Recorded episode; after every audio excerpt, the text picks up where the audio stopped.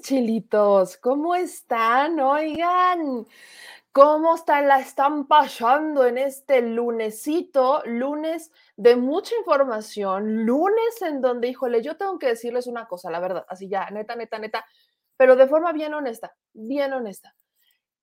¿Qué tienen en la cabeza los panistas? De verdad, yo sí me lo pregunto. Hagan de cuenta que yo por aquí me despierto y digo, quizás hoy rectifiquen.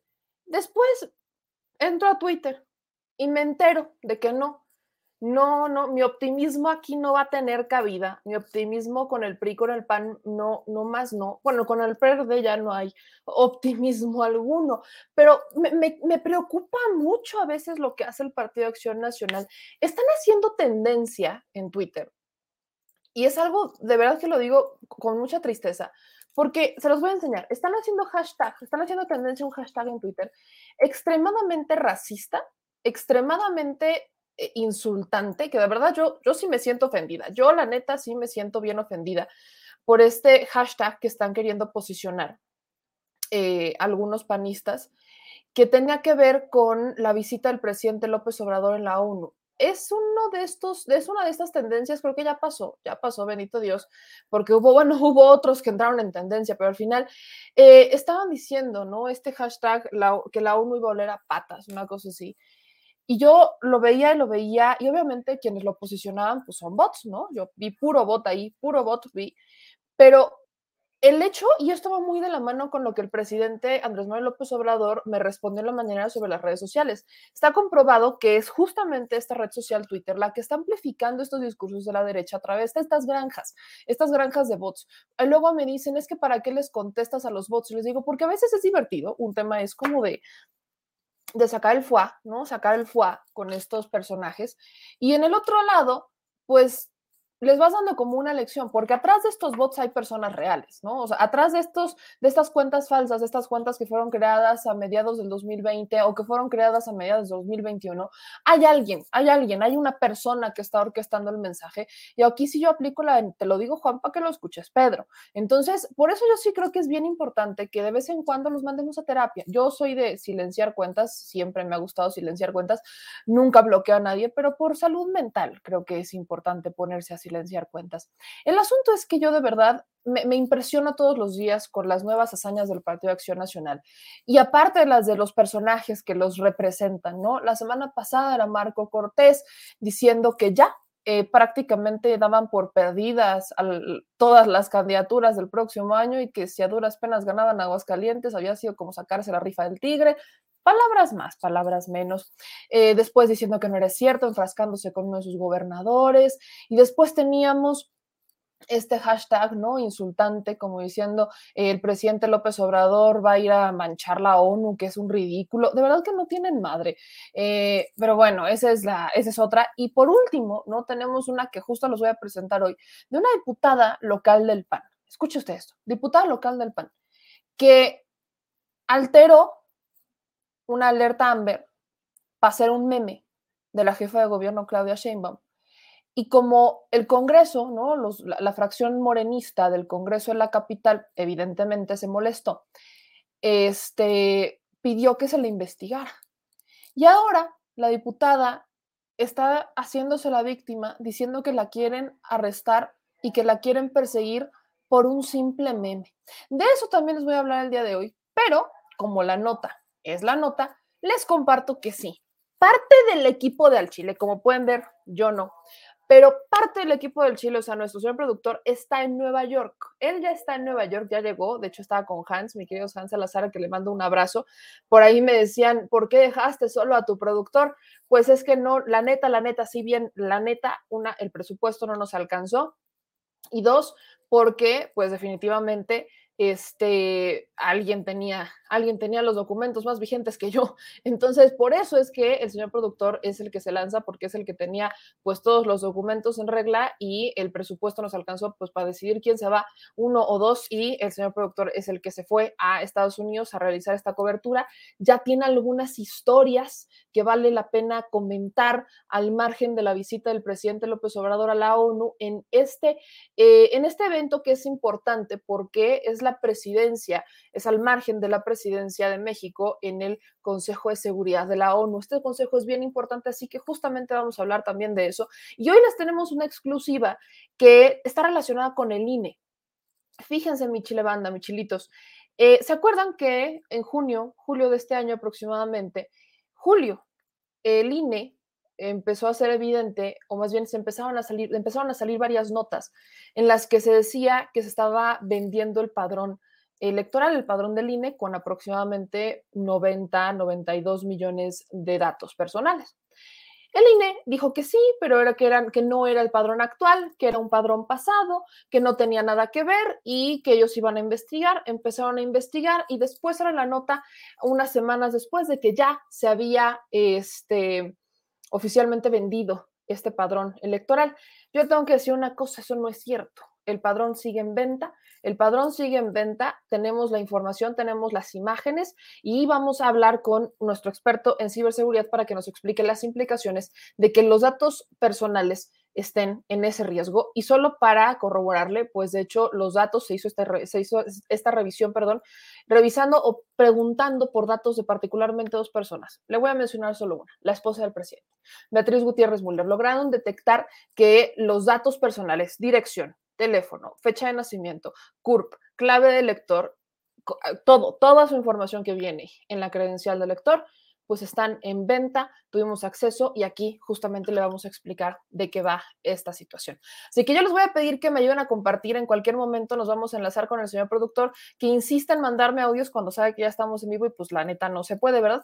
Pero lo que sí es que vamos a empezar con nuestra transmisión y ya saben que para nosotros es muy importante que nos echen la mano compartiendo. Vamos a partir de ahí, vamos a partir de ahí dando like, suscribiéndose y activando la campanita. Michilitos, échenos la mano justamente con eso, compartan, suscríbanse, activen la campanita. Hemos visto que hay un porcentaje de nuestros seguidores que no ha activado las notificaciones, al menos eso en YouTube y eso obviamente nos está pegando porque no les llegan las notificaciones cuando hacemos un nuevo en vivo, cuando subimos un nuevo video. Y en Facebook eso también pasa, poco a poco estamos ahí revirtiendo los problemas que tenemos con esta red social particularmente que ha limitado la distribución de nuestro contenido, pero eso lo vamos a lograr gracias a ustedes, gracias a sus reacciones, gracias a sus comentarios, gracias a que lo compartan hasta en la sopa. Aquellas personas recuerden que es justamente en Facebook donde más crece la infodemia. No saben la cantidad de mensajes que luego me llegan, sobre todo de hombres, sobre todo de hombres que me dicen que como que me retan a que les, a que les debata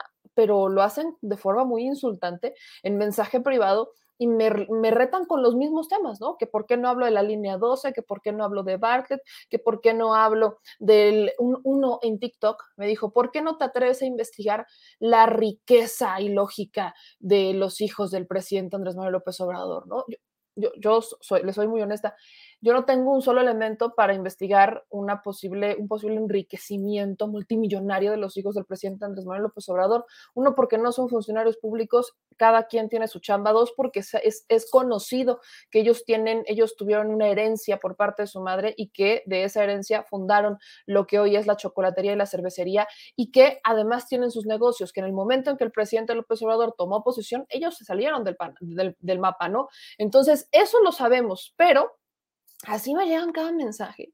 De verdad, cada mensaje que, está eh, sustentado en pura, mera, simple infodemia que escucharon de no sé dónde, que, vieron ahí en un grupo de, vecinos de Facebook. La neta, no sé. Así que usted ayúdeme a combatir la infodemia y eso se lo voy a pedir encarecidamente mientras les voy saludando a mis chilitos porque la cosa se pone sabrosa. Eh, Celso, Mejor que se la siga puebleando y comiendo garnachas y toda clase de fritangas que le gusta y que no vaya a ser el ridículo el zángano de Palacio. Miren nada más lo que les digo. Otra, otro personaje que anda bien furioso. Yo, bien, yo tengo una respuesta para todos ellos como tipo Celso, ¿no? Mi querido Celso, escúchame bien, ponme mucha atención. Tu frustración, mi querido Celso, eh, es directamente proporcional a algo que has perdido. ¿Me queda claro? Que probablemente perdiste privilegios o simplemente perdiste la cordura.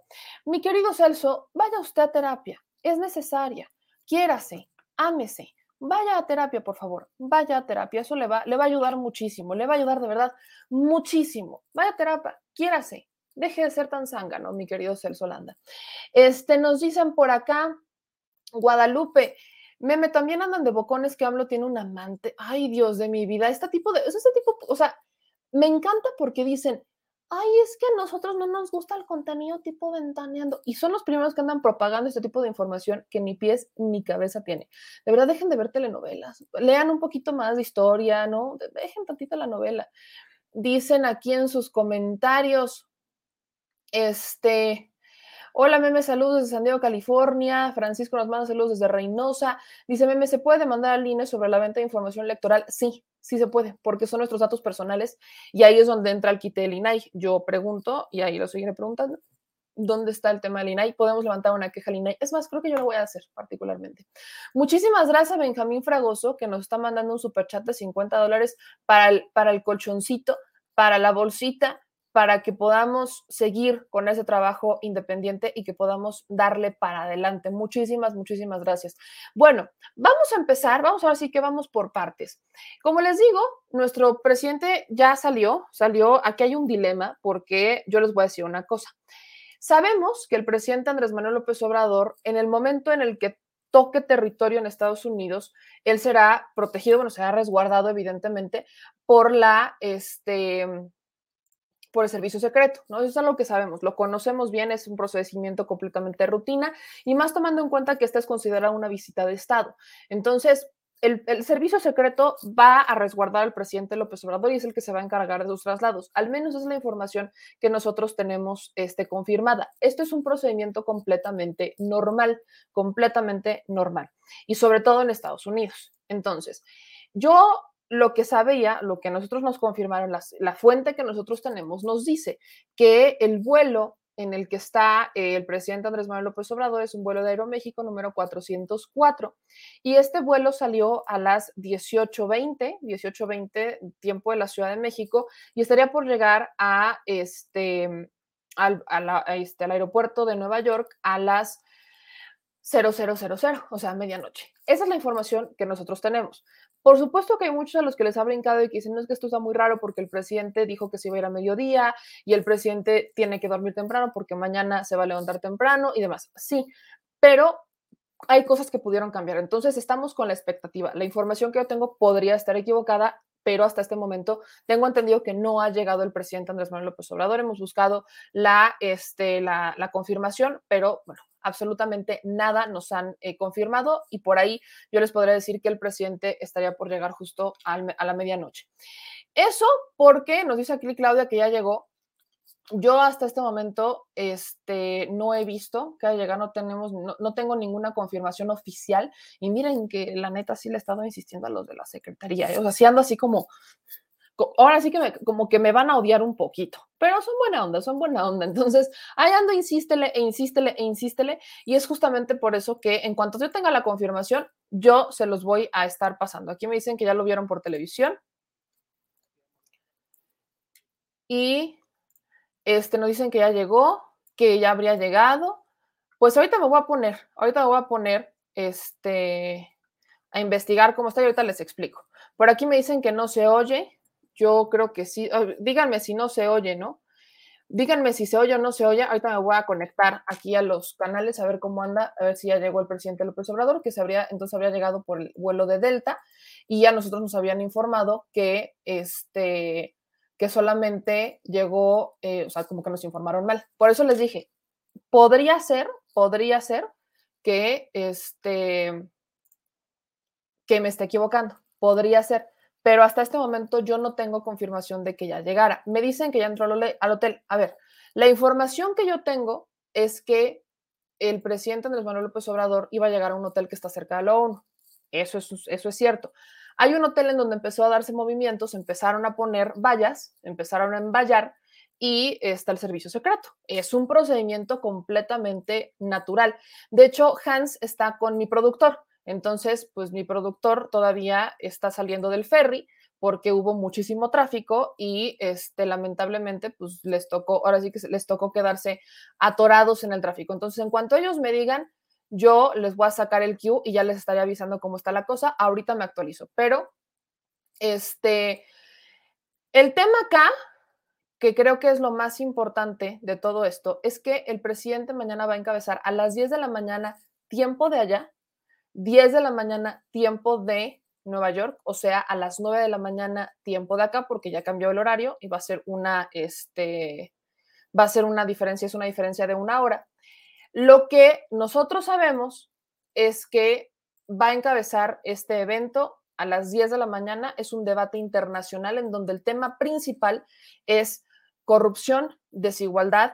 Y de este tema, particularmente aquí la parte es, muy, muy, muy importante que esto se entienda, es que este Consejo de Seguridad de la ONU, lo que realmente, el punch que tiene realmente en este, en este evento, es que México ha sido emblema de, desde hace muchísimos años, de verdad desde hace muchísimos años, en corrupción y desigualdad. Dos de los grandes problemas que más tiene México son justamente desigualdad, son justamente la corrupción. Y este es el tema que va a ir a presentar mañana el presidente Andrés Manuel López Obrador, ¿no? Entonces, esta parte creo que sí es importante mencionarla porque para algunos es un insulto que el presidente va a hablar de estos temas.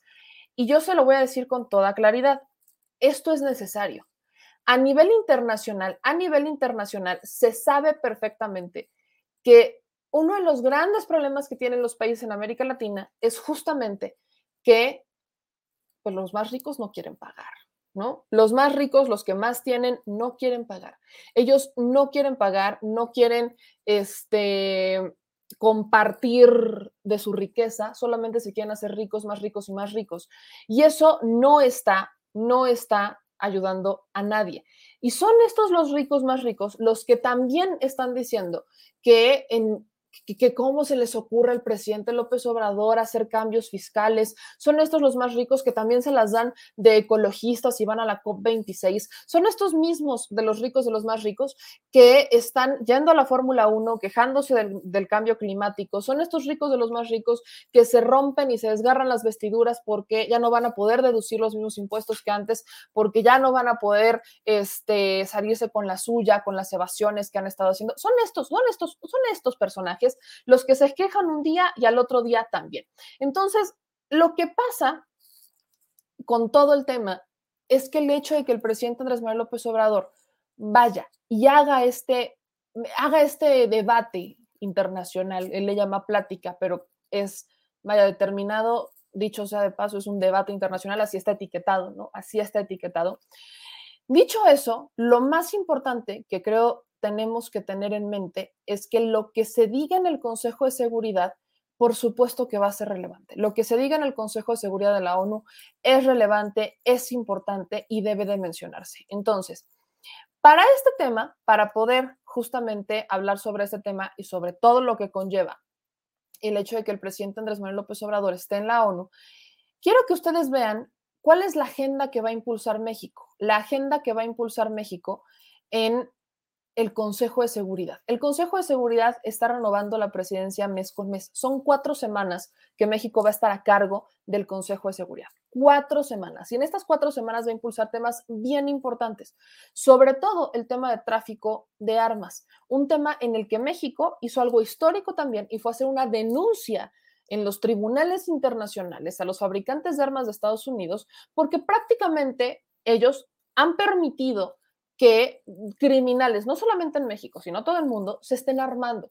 Estas empresas, por supuesto enojadas, han apelado a que no es su culpa y que la culpa de que sus armas lleguen a nuestros narcotraficantes es exclusivamente de los militares, que ellos pues traicionan y de los militares y los policías que tienen estas armas, traicionan y se voltean.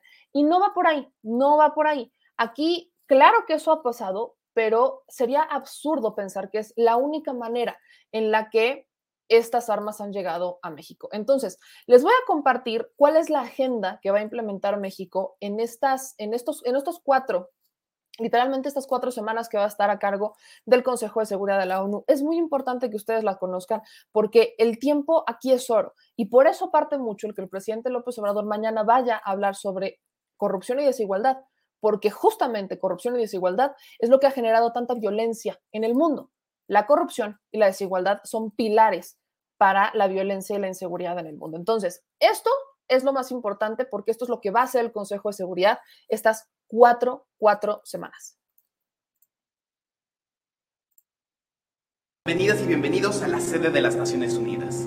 Desde el 1 de enero del 2021 al 31 de diciembre de 2022, México es miembro electo del Consejo de Seguridad de la ONU. Este órgano, encargado del mantenimiento y la paz y seguridad internacionales, está conformado por 15 países. En noviembre del 2021, México se honrará en ocupar la presidencia de este Consejo. Y estos son los temas que México favorecerá y conducirá durante estas cuatro semanas.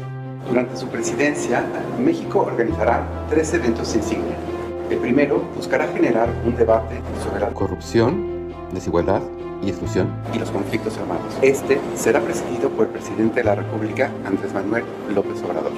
El segundo será un debate abierto sobre el tráfico y el desvío de armas pequeñas y ligeras y su impacto en la seguridad internacional. Este es un tema de especial prioridad para la seguridad de México, por lo que buscaremos acuerdos en esta materia. Por su vocación pacifista, México siempre ha privilegiado la diplomacia preventiva. En noviembre organizaremos una tercera reunión para mejorar la colaboración y coordinación entre los órganos principales de la ONU y hacer más efectiva su labor preventiva en la agenda de paz y seguridad internacionales. Como cada vez, también se analizará la situación en Medio Oriente, Siria y Yemen. Asimismo, se discutirá sobre los últimos desarrollos en Irak. Se llevará a cabo una reunión sobre Libia que normalmente tiene lugar cada dos meses una sobre Somalia y una más sobre la fuerza conjunta del G5 Sahel.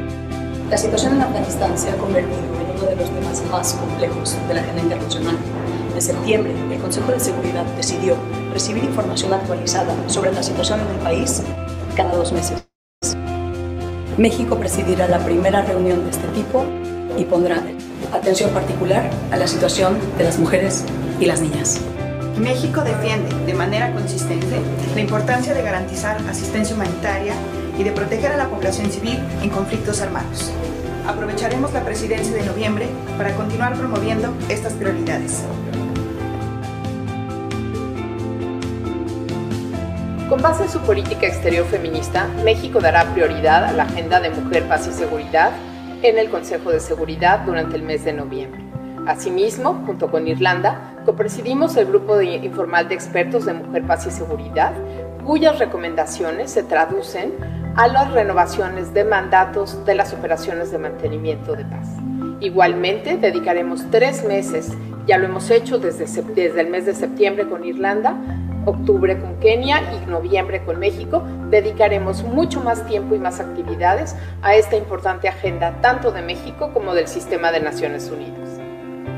Para México es imprescindible que las decisiones del Consejo de Seguridad estén apegadas al derecho internacional, en particular a la Carta de las Naciones Unidas. Por ello, durante nuestra presidencia, seguiremos impulsando la solución pacífica a las controversias y en general el respeto del derecho internacional que incluye al derecho internacional humanitario y al derecho internacional de los derechos humanos. Todo esto forma parte de la agenda de México en las Naciones Unidas, pero deriva, ante todo, de un mandato constitucional por ser la promoción del derecho internacional uno de los pilares de la política exterior de México. Con base en uh, los fundamentos de nuestra política exterior expresados en la Constitución de los Estados Unidos mexicanos. México asume la presidencia del Consejo de Seguridad poniendo el bienestar de las personas como la prioridad sobre la cual habremos de estar trabajando. Eh, se ha configurado un gran equipo de mujeres y de hombres que están muy comprometidos con el uh, proyecto, que conocen bien sus temas. Eh, sabemos que será un mes eh, difícil. Ya anticipamos algunos temas muy complicados, pero el equipo está preparado para afrontar el reto y seguir poniendo el nombre de México en todo lo alto, como lo hemos tratado de hacer eh, desde que asumimos esta eh, muy honrosa responsabilidad. Así que adelante con los planes y espero que sea una presidencia exitosa para bien de México para bien de la misión de México en las Naciones Unidas y también, por qué no decirlo, para bien del Consejo de Seguridad y de todo el sistema de la ONU.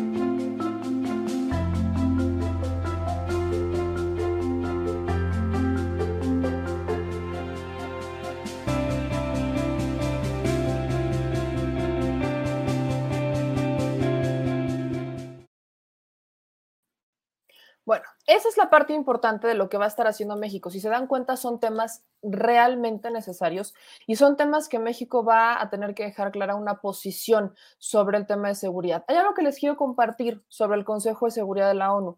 El Consejo de Seguridad de la ONU es particularmente el, el único organismo de la ONU que las decisiones, de las decisiones que de ahí salen, son prácticamente obligatorias para los países. O sea, las decisiones que salen y que son tomadas en el Consejo de Seguridad de la ONU son prácticamente, prácticamente son obligatorias. Es obligatorio que los países las acaten. Entonces, esta parte es importante porque lo que México haga durante esta presidencia, si logra que realmente se cabilde, si logra que realmente este, se aprueben algunas resoluciones, pues serán obligatorias para que los países las acaten. Y bueno, dicho eso, confirmado, ya les voy a poner aquí algunas imágenes que este, nos están llegando y sí, efectivamente ya me puse a revisar el video de nuestra querida Eli.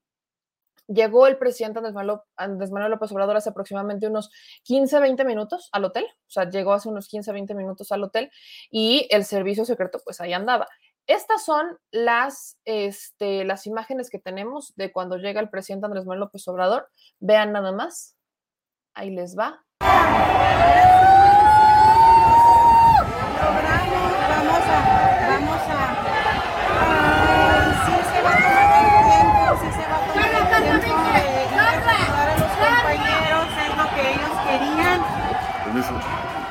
Qué emoción,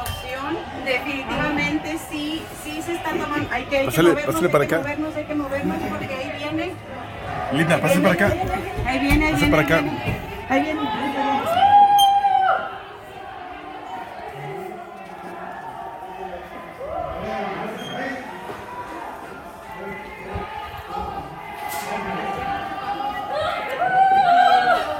Perdón, perdón, perdón. Un autógrafo, Andrés Manuel, un autógrafo. Un autógrafo. Presidente, lo queremos. Presidente. Desde San Antonio, Texas, aquí venimos, presidente, a acompañarlo. Pues entró escoltado, amigo, rápido, como tiene Como se pueden dar cuenta, está con el servicio secreto. Ellos, o sea, ese es un protocolo de seguridad bastante estricto. No lo van a dejar que se acerque absolutamente a nadie. Y por eso es que el presidente Andrés Manuel López Obrador dijo desde un momento que no iba a poder tener este acercamiento. Es un tema de protocolos. Entonces, creo que lo único que sí lograron, lograron hacer es que afuera de la ONU, justo en donde se va a dar esta reunión, el AMLOFest, que están organizando allá en Nueva York, lo que van a hacer es que van a poner pantallas para que puedan escuchar el mensaje que el presidente López Obrador le va a mandar a los paisanos. Un mensaje muy importante. Acá les tengo otra imagen que es de Eli, ellos siguen en vivo porque, me, o sea, Eli está ahí y está súper comprometida y por eso les dije, yo, o sea, la información que yo tenía era que el presidente iba a llegar hasta, las, hasta la medianoche. Es la información que a mí me dieron, que no quiere decir que fue la información correcta. Es la información que a mí me dieron y me queda claro que estuve equivocada y yo por eso pido una disculpa porque es la información que yo tenía en ese momento, entre que se llegaba en el vuelo 404 y era el de Aeroméxico el que nos habían dicho y por lo que veo llegó justamente en el vuelo de Delta, Delta Airlines, que es el que llegó a las 9. Entonces, por eso, para los que, este, por supuesto, estuvieron pendientes de eso, una disculpa porque era información que a mí, que a mí me, este, me enviaron y que estaba equivocada. El vuelo de Aeroméxico 404, pues todavía no va a llegar. Entonces, por eso sí les digo una disculpa porque la información que a mí me mandaron estaba equivocada y por eso asumo esa responsabilidad. Pero este es el momento del video de Eli en el que llega el presidente Andrés Manuel López Obrador y aquí se ve como todo el aparato de seguridad de mucho más cerca por aquí y dense cuenta la imagen, vean la cantidad de, de nuestros paisanos que están ahí. Han viajado de Texas, han viajado de distintas partes de California, han viajado de distintas partes de Estados Unidos, nuestros paisanos, para acercarse al presidente, para recibirlo. Esto es importante porque cuando les he mencionado que hoy por hoy los migrantes ya representan un interés para los políticos, es por esto. No es porque los políticos este, se acaban de enterar que los migrantes votan, no. Es porque los políticos están viendo que los migrantes sí hacen activismo y que participan. Es por eso. Entonces, aquí, aquí está cómo lo podemos entender de esta manera. el presidente Andrés Manuel López Obrador está moviendo masas y está movilizando lo que los políticos tradicionales no lograban entender, lo que los políticos tradicionales no entendían, no veían, no querían creer. Esta es la parte importante de lo que creo que uno debe de estar viendo cuando hablamos del voto migrante, la activación migrante. Eso es lo que hoy les interesa a los políticos, pero para lograr eso, para lograr lo que aquí están viendo, para lograr esta parte, necesitan entender el fenómeno migrante. Entonces, es por eso que quiero que vean esto, porque Eli obviamente está ahí, le mando un abrazo y la chamba que ellos hacen estando desde allá es muy, muy, muy, de verdad, muy importante. Entonces, les comparto este video de Eli TV y, y por favor, si ustedes tienen la oportunidad, suscríbanse a su canal porque hace transmisiones, hace transmisiones bien chidas. Entonces, ahí les va, vean esto. Es un honor estar con o sea, escuchen el eco. ¡Ay, ay, ay, ay!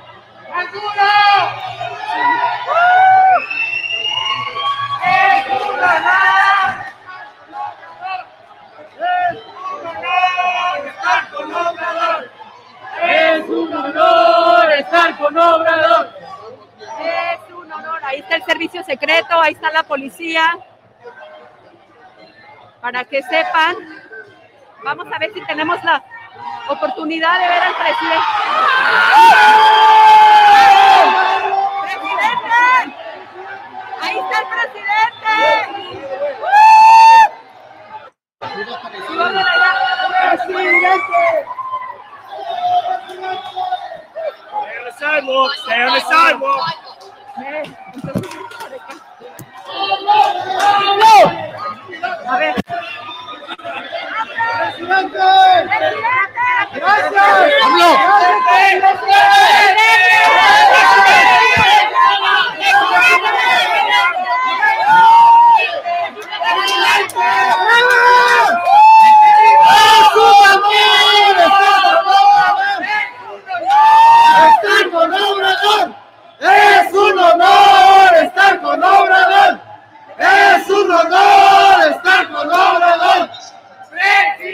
O sea, ahorita les voy a poner lo que sigue del video, porque esto está muy padre. A ver, yo no, o sea, vieron la cara de los policías, la cara de, todos así como de, "Mm, ¿qué hago con todo esto?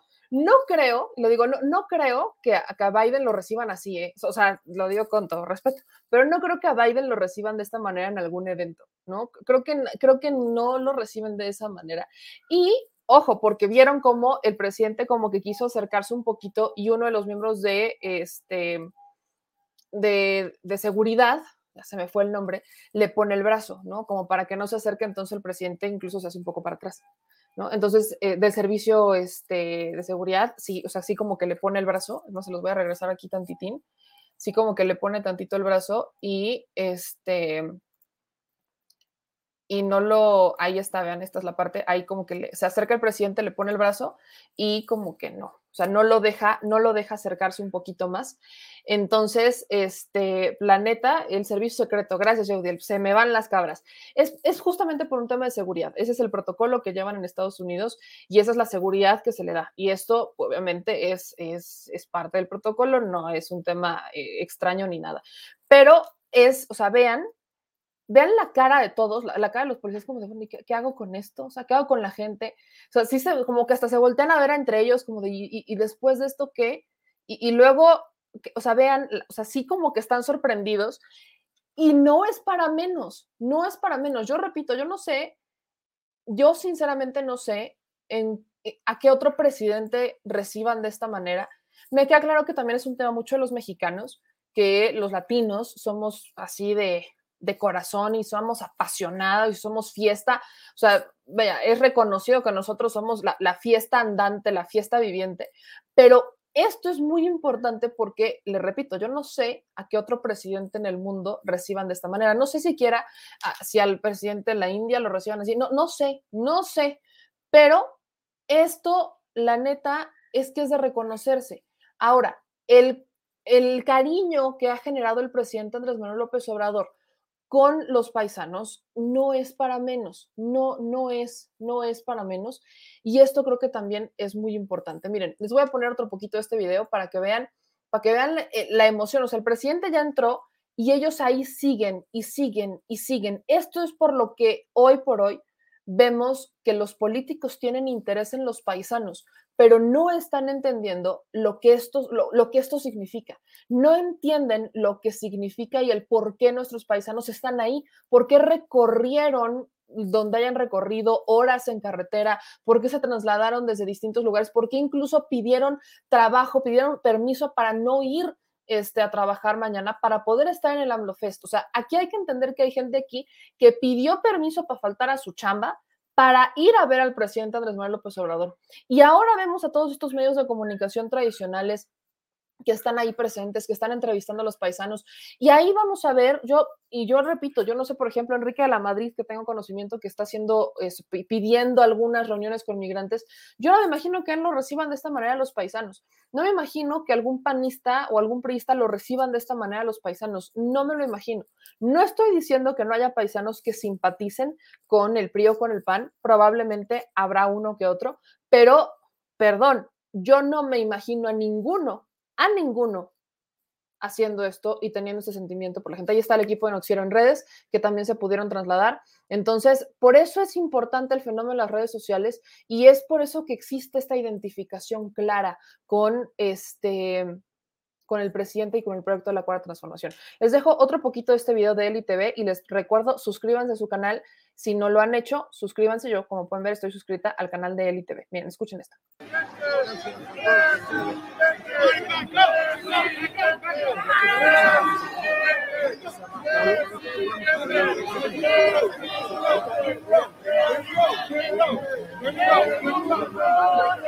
Y bueno amigos, así se le ha dado la, bienvenida al presidente aquí.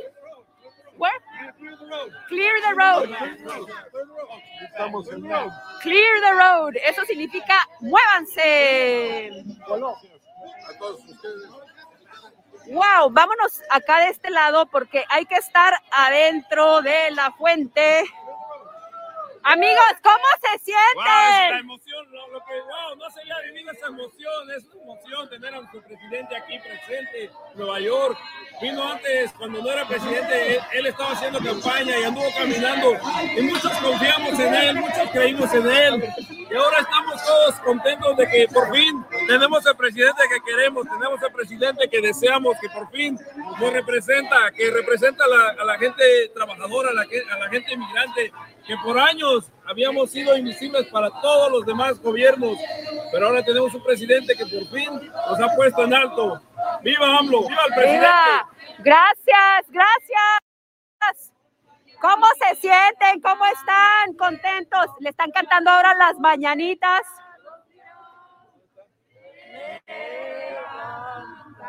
de mañana, mira que ya amaneció.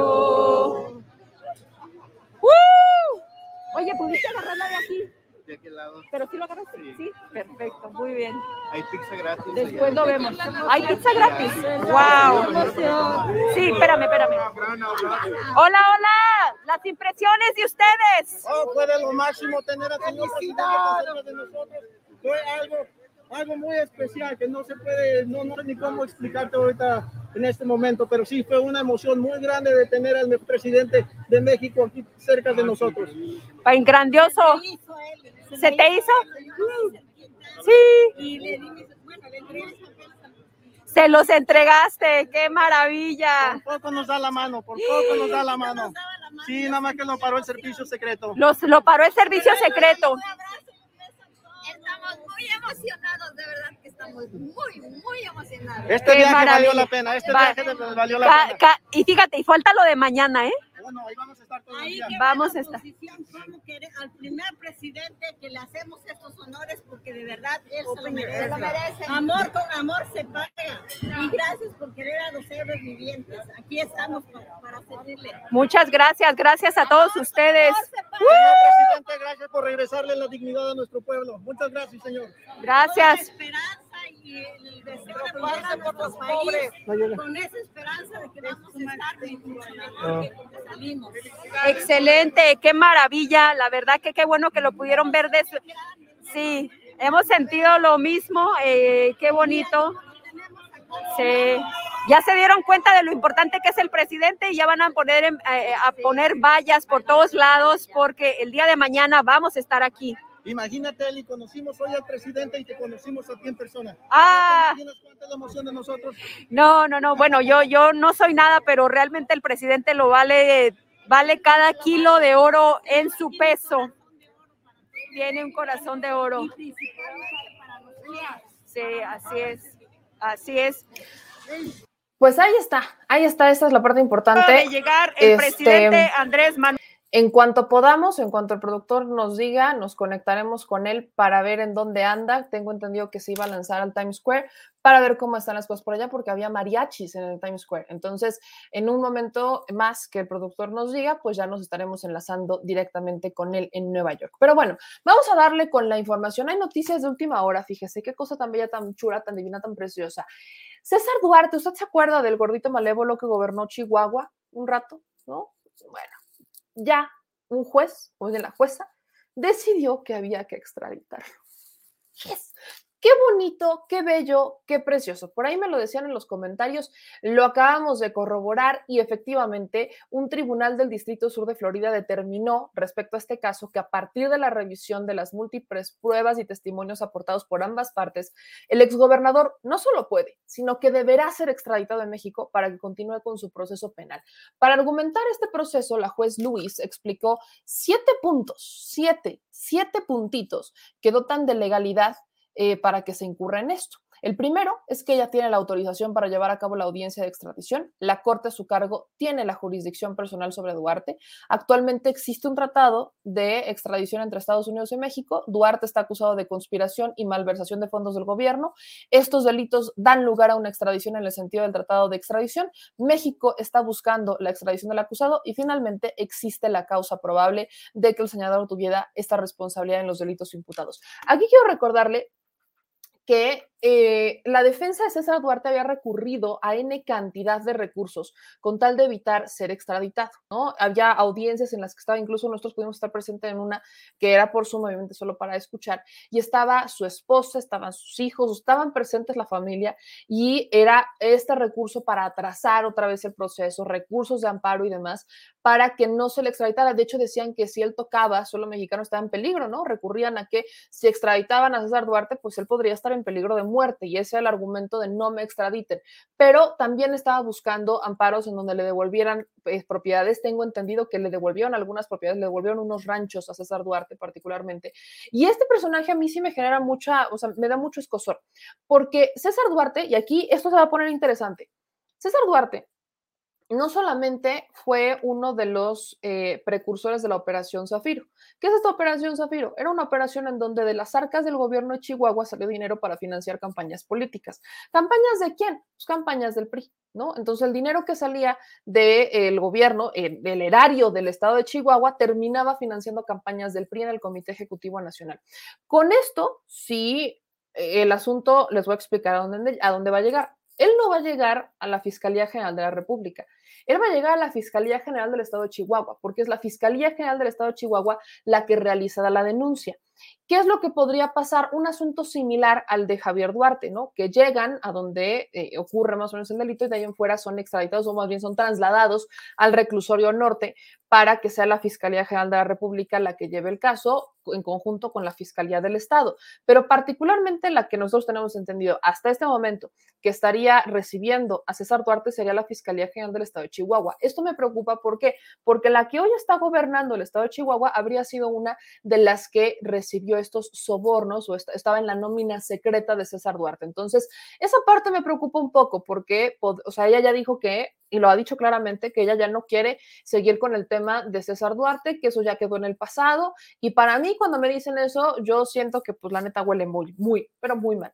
Entonces, aquí estaríamos esperando que la Fiscalía General de la República, pues, se lleve a César Duarte con su con su compadre Javier Duarte, el reclusorio norte, que parece que el reclusorio norte lo estamos, este, es el reclusorio de los criminales de cuello blanco, fíjense. El reclusorio norte se ha convertido como en la sede, el punto de reunión. Está, está Juan Collado, Emilio Lozoya, eh, Jorge Luis Lavalle Mauri, Javidú y próximamente esperemos Ricky Riquín Canallín y eh, Cesarito Duarte y los que se junten, ¿no? Y los que se junten. Pero aquí viene una línea importante. Si aplicamos la teoría o aplicamos más o menos lo que hemos visto ahorita que ha hecho la Fiscalía General de la República, ¿no? Como el actuar. Quizás podrían pedirle a este hombre, ¿no? Ofrecerle el criterio de oportunidad, que esperaría que la Fiscalía ya aprendiera sus errores con el criterio de oportunidad, ¿verdad? Para que cantara.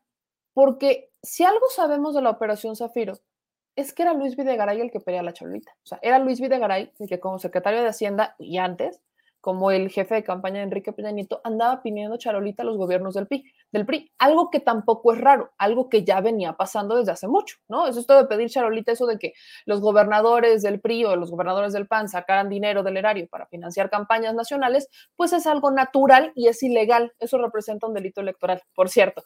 Pero aquí lo importante es que podrían aplicarle y podría caer Enrique Peña Nieto y podría caer Enrique este, Luis Videgaray si se hiciera bien el trabajo, ¿verdad? O sea, si se hiciera bien el trabajo.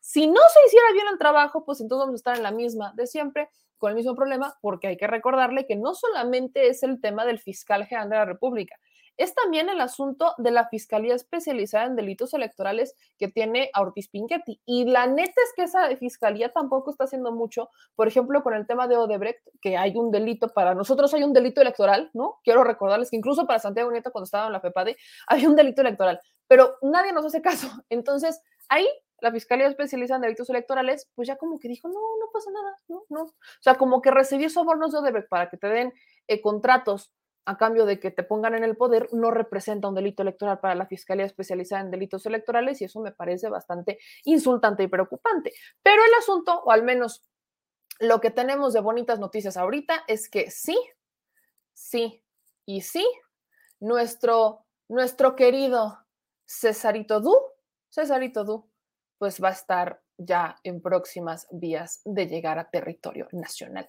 ¡Qué belleza! Qué belleza. Y bueno, como les decía, amigos, tenemos un tema también que tocar, que es sobre el INE. Híjole.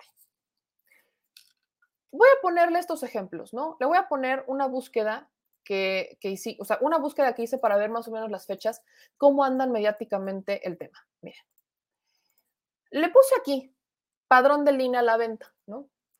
Y si se dan cuenta, las fechas son del 19 de julio, cuando el INE estaba investigando una posible venta de datos del padrón electoral, pero justo el 21 de julio, o sea, días después de que esta lista con 91 millones de mexicanos registrados en el INE fuera o estuviera detectada que se vendía en Internet, ya se afirmaba que estaba vendida, o sea, que ya se había vendido.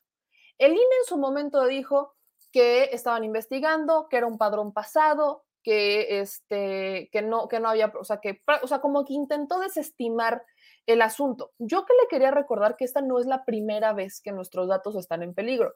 Hubo una en donde el PRI, en Mercado Libre, terminó siendo el responsable de la venta del padrón electoral. Otra en donde Movimiento Ciudadano, a través de Internet también, terminó vendiendo nuestros datos, la lista nominal que como partidos a la que tienen acceso, que es una lista un poco menos pública, a la que tiene, es una, vista, es una lista un poquito más resguardada a la que tiene el INE. El INE la tiene completa, dirección, todo. La que le entregan a los partidos viene con el nombre, la clave electoral, viene con el código postal, la sección, pero hay algunos datos que llega a omitir.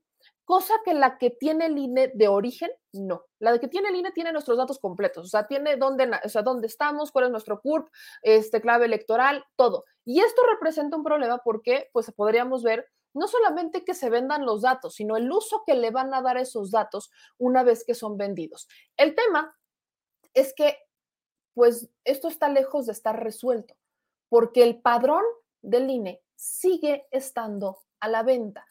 El problema que tenemos con esto, se lo quiero poner en algunas imágenes que tenemos por aquí, es que se hizo una pequeña investigación, ¿no? Se hizo una pequeña corroboración de datos y aquí tenemos algunas imágenes. Miren, esto, o sea, censuramos los datos, los datos personales, la CURP, eh, la dirección, este, la clave electoral, para que no se vieran. Pero en este, o sea, en este mensaje, así como lo ven, así está la base de datos. Y ese es el nombre de la esposa del presidente Andrés Manuel López Obrador. O sea, este es el registro de la esposa del presidente López Obrador.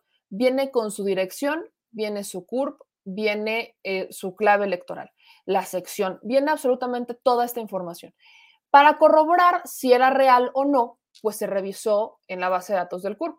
Y efectivamente coincidían. Yo le repito, aquí volví, volví a censurar estos datos para que no se vean, porque es una irresponsabilidad compartir los datos personales. Lo que se llega a ver, pues solamente son letras y las fechas, pero lo demás está bloqueado. El asunto es que esto coincide, ¿no? Coinciden las fechas y esto es de ahorita. O sea, este padrón tenemos entendido que corresponde a la, a la fecha de agosto, o sea, sería el padrón más reciente del INE. No estamos hablando del padrón de hace dos años, no estamos hablando del padrón de hace, de, hace tres años, no estamos hablando, estamos hablando del padrón actual, el actualizado, el que más actualizado tiene el Instituto Nacional Electoral. Entonces, para hablar sobre el, riesgo que representa el que nuestros datos personales anden por ahí divagando en la deep web y que estén a la venta y que el INE se esté justificando diciendo que es que ya eran pasados, que es que esto no es, es que esto no es tan preocupante, que es que estamos investigando y al final no tenemos idea de cuáles han sido los resultados de su investigación, le agradezco infinitamente a nuestro querido Israel Reyes, experto en ciberseguridad, que es justamente profesor en Washington DC, que nos va a ayudar a a desenmarañar un poquito la preocupación que tengamos y quién es la responsabilidad y qué se debe de hacer. Mi querido Israel, muchas gracias. Buenas noches. ¿Cómo estás? Hola, muy buenas ah, noches, mi querida Meme. Muy buenas noches a toda tu audiencia. Como siempre es de verdad un honor estar contigo y con todos ustedes. Y mira, efectivamente, este, en esta investigación, en este análisis de datos, pudimos corroborar que se trata del padrón electoral más actual con 91 millones de datos personales, incluyendo datos biométricos y datos muy específicos que se les conoce como PII, Personal Identifiable Information. Realmente es preocupante porque, como tú bien lo sabes, Lorenzo Córdoba lo ha negado, lo ha negado rotundamente y nunca ha dado una explicación ni en el Congreso ni en el Senado y realmente hace lo que quiere y dice lo que quiere y nadie le está preguntando, a ver, demuestra las investigaciones. Una cosa muy importante es que en primero hay negligencia profesional y ética. Segundo, hay una violación directa a la Ley General de Protección de Datos Personales.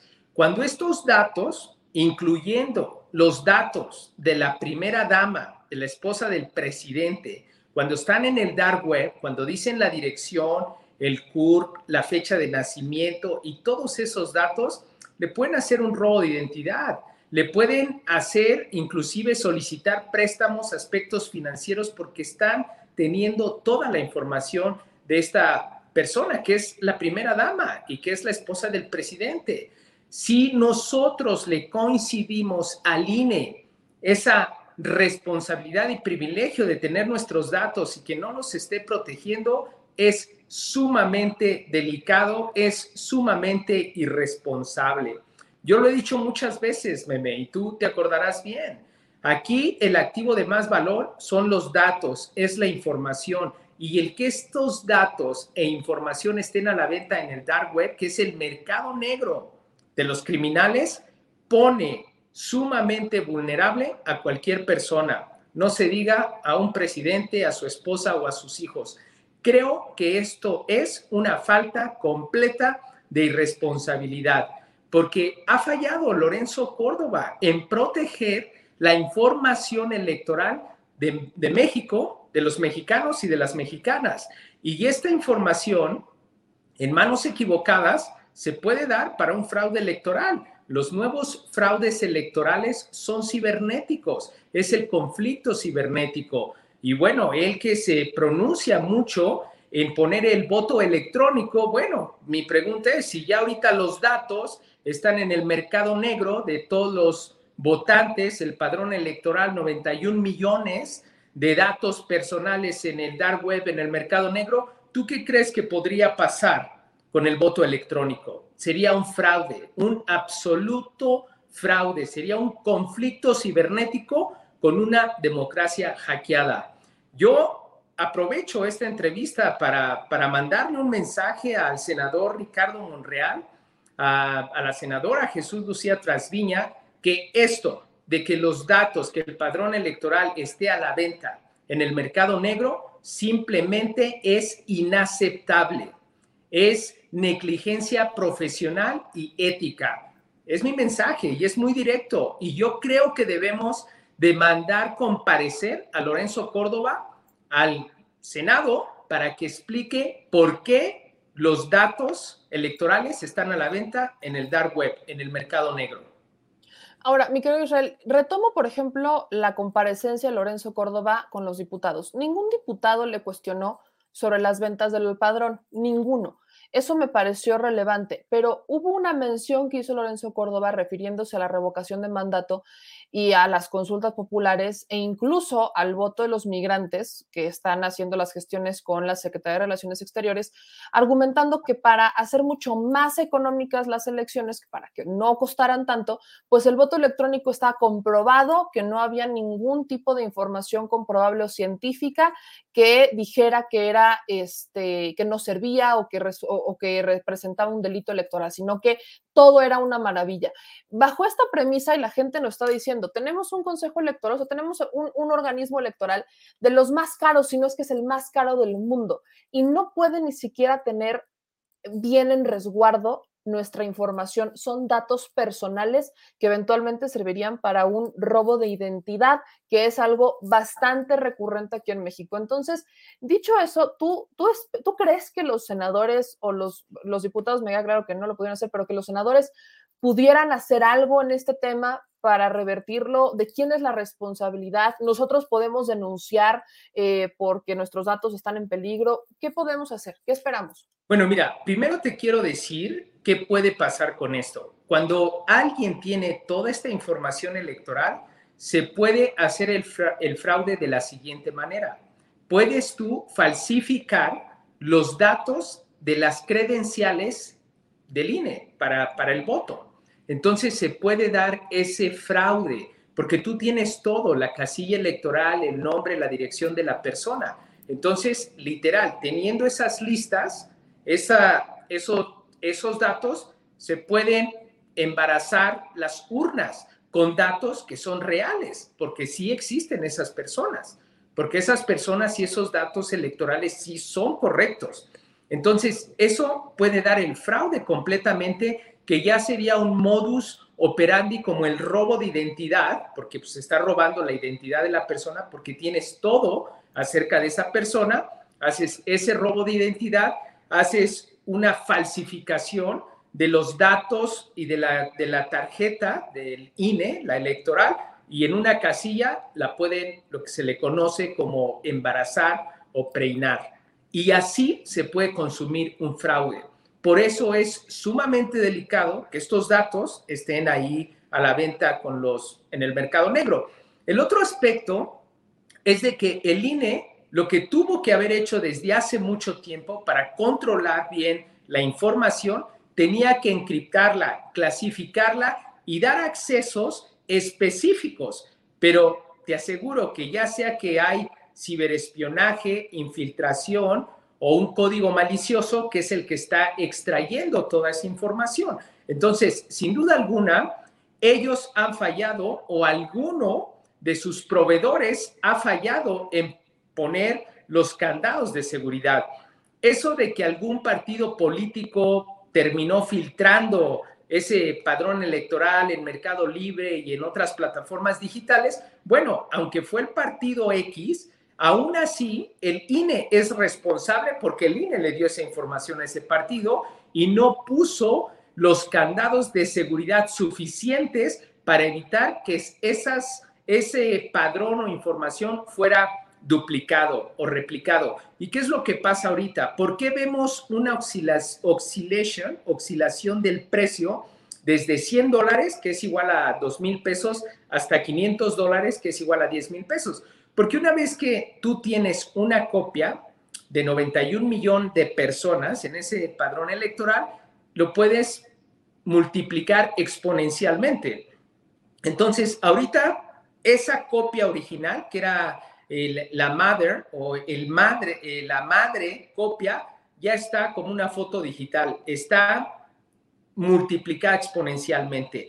Y una vez que la información sale y que sale al dark web, a ese mundo digital, ya no tienes control y ya no la puedes retraer, ya no la puedes extraer porque ya se fue, ya está en el dark web y no solamente en México, pero pues está en todo el mundo. Entonces, yo creo que aquí el tema, el tema es un, tema serio. yo creo que el Senado sí debería demandar llamar a Lorenzo Córdoba, sí se le debería de hacer una auditoría forense digital para ver y que entregue cuentas, porque esto simplemente es inaceptable.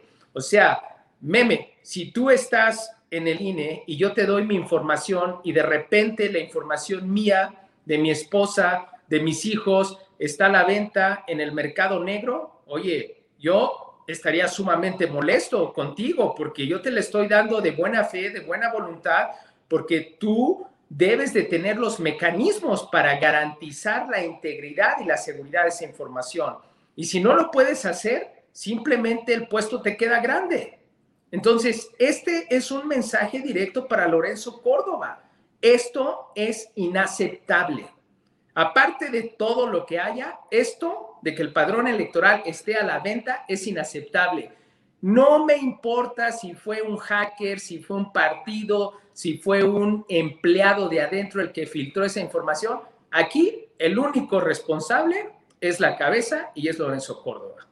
Miguel Israel, te agradezco mucho que nos ayudes a visibilizar estos temas que por supuesto preocupan a la gente, preocupan a los electores y hay que exigir que pues dé respuestas, que diga qué mecanismos están implementando para mejorar, para resguardar mejor nuestros datos personales. Vaya, de ahí parten muchos problemas que hemos tenido últimamente. Entonces, vamos a darle con esta información y yo te agradezco mucho. ¿En dónde te pueden encontrar, mi querido Israel? Mira, Meme, este, me pueden encontrar en mis redes sociales, en mi canal de YouTube, es Israel Reyes Oficial. En mi Twitter es Israel G. Reyes.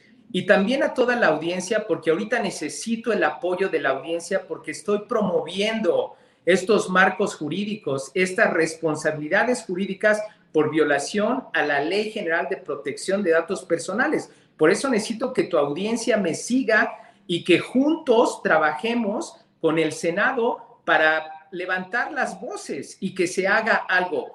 Algo sumamente preocupante en esto, meme, no solamente es el fraude electoral, sino que podemos tener en el 2024 una temporada, una sesión electoral sumamente violenta, porque imagínate que los datos de los candidatos están a la venta en el mercado negro, los opositores van a saber dónde viven, van a saber dónde viven y dónde votan y podemos experimentar pérdida de vida y ataques físicos en contra de los candidatos. Por eso es sumamente delicado exhibir, exponer o vender en los mercados negros la información personal de las personas porque a esa persona le puede costar la vida, como tú lo sabes. Tenemos, tenemos temporadas electorales sumamente violentas y, y esto sería responsable directo Lorenzo Córdoba. Totalmente de acuerdo contigo, mi querido Israel. Pues estamos en contacto, te mando un gran abrazo y pues seguimos visibilizando el asunto. Nos vemos. Vaya cosa tan delicada. Bueno, por aquí me dicen que por qué no le pregunté eso al presidente López Obrador, que por qué no le pregunté sobre cómo, por qué los diputados de Morena no cuestionaron a Lorenzo Córdoba, como quizás a algunos nos hubiera gustado, o como, por ejemplo, estos temas. Bueno, le voy a decir una cosa, es que el presidente al final del día, pues el presidente es el presidente, ¿no? O sea, no, no, no va a ser el presidente el trabajo de los diputados. Yo estoy en contra de que eso pase. Y hoy las preguntas que le hice tenían que ver con muchos más temas técnicos. Entonces, creo que por ahí, creo que por ahí el asunto no, no iba porque el presidente pues sí podrá urgir, como, como me hizo con el tema de la auditoría, que los diputados hagan su trabajo. Pero pues ¿Lo van a hacer? Mm. Oigan, antes de ir con nuestro siguiente este, invitado para seguir hablando con el tema de la ONU y de la llegada del presidente para que entendamos algunos asuntos muy importantes, no quiero perder la oportunidad de hablar sobre esta reapertura de la frontera Eh, o sea, tras 18 meses por restricciones de COVID, por, la, por COVID-19, hubo kilómetros en la frontera, o sea, en la frontera este, terrestre entre México y Estados Unidos, kilómetros, kilómetros de coches esperando por entrar. Y el aeropuerto no fue la excepción. Estas son algunas imágenes que nos mandó el productor de cómo están los aeropuertos. este es el Aeropuerto Internacional de la Ciudad de México, la Terminal 1. De por sí, de por sí, en México, en el aeropuerto de la Ciudad de México, pues, traemos un tema, ¿no? sabemos cómo andan la carga pesada, la carga pesada en, en nuestros aeropuertos, pero vean nada más, o sea, por aquí les dijeron el 8 de noviembre abre la frontera entre México y Estados Unidos y por acá vuelos, por acá maletas y filas y hora y, todo. Le quiero confirmar, porque esto ya eh, eh, por experiencia lo confirmó el productor, este, le están pidiendo la, o sea, la prueba, prueba COVID de un día antes, que salga negativa, y aparte el certificado de vacunación con alguna de las vacunas que esté aprobada o más bien que esté eh, avalada por la OMS y la FDA, si va a viajar a Estados Unidos. Entonces, sobre todo son las aerolíneas, son las aerolíneas las que también se pusieron en, esta, eh, en este tema riguroso de que o lleva eh, su certificado de vacunación y su este, comprobante y su prueba negativa de COVID-19 o simplemente no lo van a dejar abordar. Para aquellas personas que pasaran, o sea, que no fueran a documentar y entraran este, por la documentación natural, que no tuvieran que documentar equipaje, no tampoco, o sea, no, no hay manera de salirse de esto. Es prueba COVID de un día antes que salga negativa y encima es justamente este, pues, si tienen vacunas, llevar su certificado de vacunación. Esta parte era, por, sí, lo que les quería compartir, porque sí, la neta está, está bueno. Dicen aquí, Cristina, pero en vuelo sí se permitiría la entrada, el problema era por tierra. Este, pues imagínate, mi querida Cristina, cómo andan las cosas, que para que vean así, o sea, se dejó, se dejaron, se dejaron ir. El asunto es que no se permitía para este para asuntos que no fueran de trabajo, por ejemplo, ¿no? Lo que hicieron con la reapertura es que se cierran las fronteras para asuntos no esenciales. Y la reapertura, pues fue justamente ya para la reactivación económica, ¿no? Nos dicen aquí, Juan, pues en Reynosa no hubo colas de autos más que normal y no hay necesidad de prueba en aduana terrestre, dice Juan Guzmán. Este, luego nos dicen acá en sus comentarios también, deben deben checar a todos por seguridad, también nos dicen aquí. Y bueno, dicho esto, vamos con nuestro siguiente invitado porque les digo, la cosa se pone sabrosa. Y ahora quiero que hablemos sobre el papel, el papel del presidente Andrés Manuel López Obrador ahí en la ONU, en el Consejo de Seguridad. Esto es importante. Le agradezco, aprovecho para agradecerle a Adrián Gutiérrez el superchat de 10 dólares. Dice, me tienes que hacer la denuncia. Saludos desde Bakersfield, California. Vamos a entrar, vamos a entrar al tema. Entonces, pues acá eh, me dice el doctor Frisby Meme, si dicen que no están vacunados y llevan una prueba negativa, pueden pasar. El productor les preguntó, ahí sí le digo, Doc, el productor, el productor que estuvo en el aeropuerto le preguntó a los de las aerolíneas y les dijeron, y le dijeron que no. O sea, hizo su research justamente para verificar eso que habíamos comentado y son las aerolíneas las que le están diciendo que no. O sea, que si no están vacunados, no los van a dejar abordar. Al menos el productor que estuvo preguntándole a los este, ejecutivos que están ahí de las aerolíneas, a él le dijeron que en él, que negativo, nanay. Eso me lo dijo el productor porque ya le tocó hoy, ¿no? Entonces, para estar, para ver si hay, hay que hacer incluso una denuncia, porque lo que habíamos leído la semana pasada con el doctor Frisby era justamente esto, que si dicen que no están vacunados y llevan su prueba negativa, los van a dejar pasar.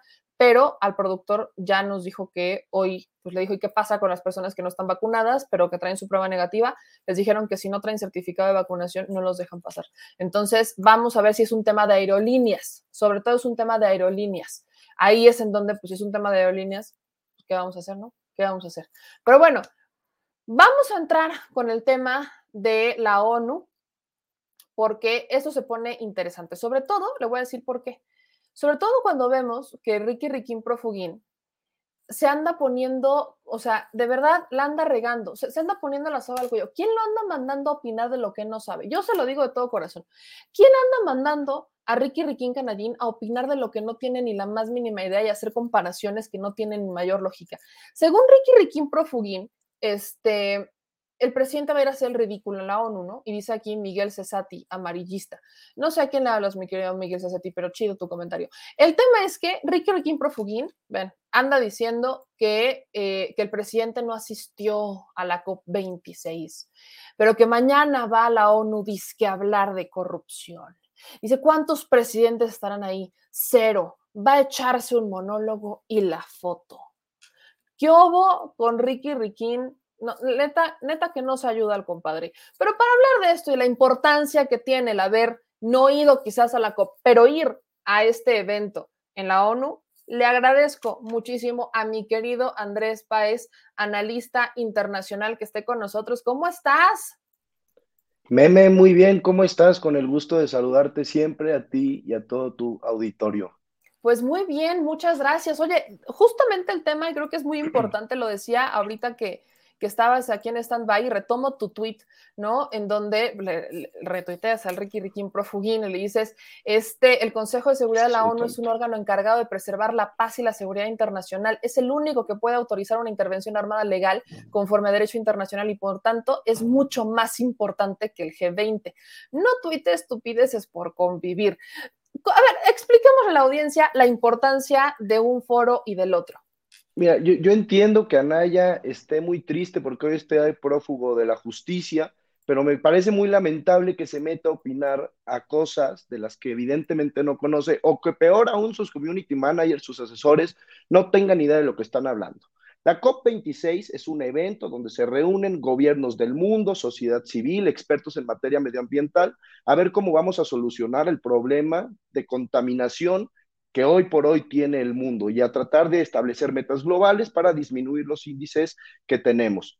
Ahora, el G20 es donde se reúnen los 20 mandatarios más importantes del mundo, tradicionalmente, las 20 economías más grandes del orbe y discuten temas globales. Y el Consejo de Seguridad es el órgano de las Naciones Unidas encargado de preservar la paz y la seguridad internacional. Para ser muy claro para el auditorio y para Ricky Riquín Canallín, es el único que puede autorizar una intervención armada en algún país o darle legalidad a cualquier cuestión, a cualquier resolución. Tenemos, por ejemplo, la Asamblea General de Naciones Unidas, donde están representados todos los estados y donde se pueden votar resoluciones, pero estas no son necesariamente obligatorias. ¿sí? El Consejo de Seguridad es un órgano donde cinco miembros permanentes China, Reino Unido, Francia, Estados Unidos, Rusia, pueden dirimir y tienen derecho de veto sobre las resoluciones. Y además existen 10 miembros no permanentes, entre ellos México, junto con otros nueve, donde ahora vamos a ostentar la presidencia y por eso el presidente López Obrador va a Nueva York, eh, a donde llegó el día de hoy. Entonces a mí lo que me gustaría decirle a Ricardo Anaya es que no, el presidente López Obrador no fue a la COP26 y no fue al G20 porque hizo un compromiso en campaña de atender primeramente los asuntos que tiene en el país. Eh, la mejor política exterior es la interior. Pero hoy va al foro internacional, al consejo más importante del mundo, donde se toman las decisiones globales más relevantes para el orbe internacional. Si hay un problema en Afganistán y se necesita intervenir, bueno, es el Consejo de Seguridad quien lo puede autorizar legalmente. Si hay una tensión entre las dos Coreas, como la ha habido anteriormente, y puede que se desate una guerra y hay características nucleares, bueno, pues será el Consejo de Seguridad, si no hay veto de alguno de los cinco países, quien dirima esto.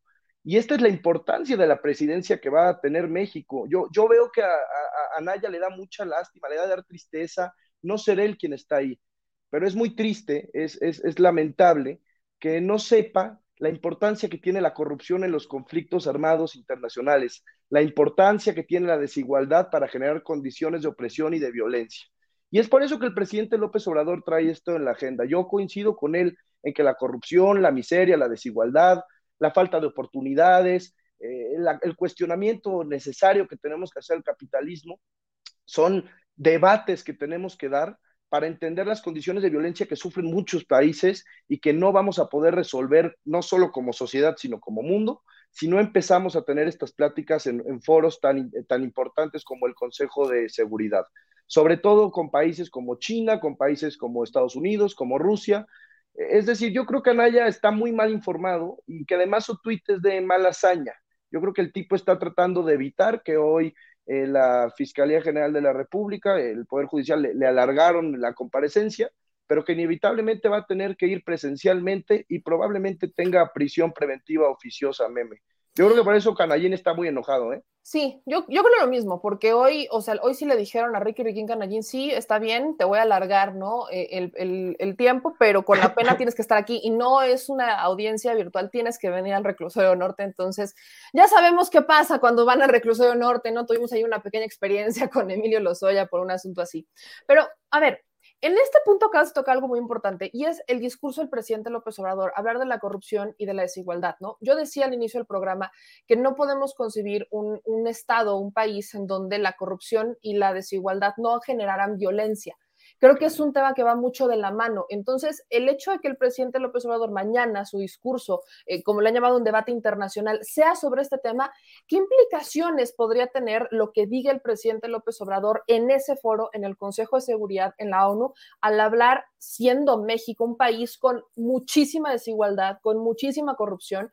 ¿Qué implicaciones tendría a nivel global lo que diga mañana?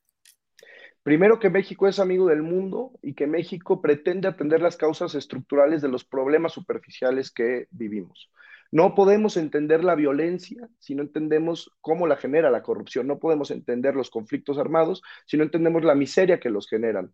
Eh, es definitivamente peligros latentes en el, en el escenario internacional, pero no solo para México, sino para el mundo entero.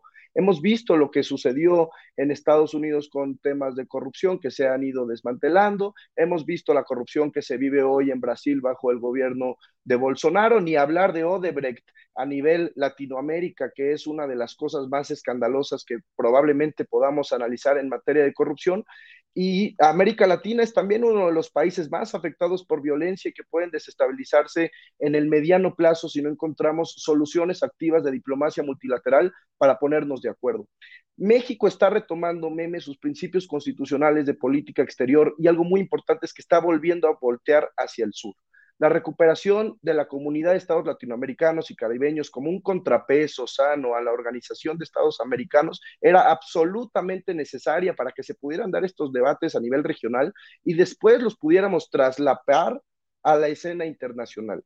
México es una de las economías más grandes del, del, mundo, está dentro de las 20 economías más grandes del mundo, nuestra voz tiene mucho peso en el escenario internacional y que López Obrador, que el presidente Andrés Manuel se pare con la dignidad que lo caracteriza, con su estilo de estadista, a ponernos a cuestionarnos estos grandes debates de corrupción, de desigualdad, de miseria, pues necesariamente hará que los demás mandatarios tengan también que cuestionarse cómo van a combatir eso, primero al interior, desde la escena nacional en sus países, y después cómo vamos a crear mecanismos para eh, enfrentarlos en la escena internacional. Van a haber tres eventos clave que me gustaría comentar con tu auditorio, Meme, porque el presidente va mañana, pero recordemos que es el embajador de la fuente quien es, va a ser el encargado durante todo este mes de noviembre, que México ostentará la presidencia del Consejo de Seguridad, de representarnos eh, ante el, el, organismo. El primero se hablará sobre corrupción y la desigualdad y además sobre la exclusión en los conflictos armados, cómo afecta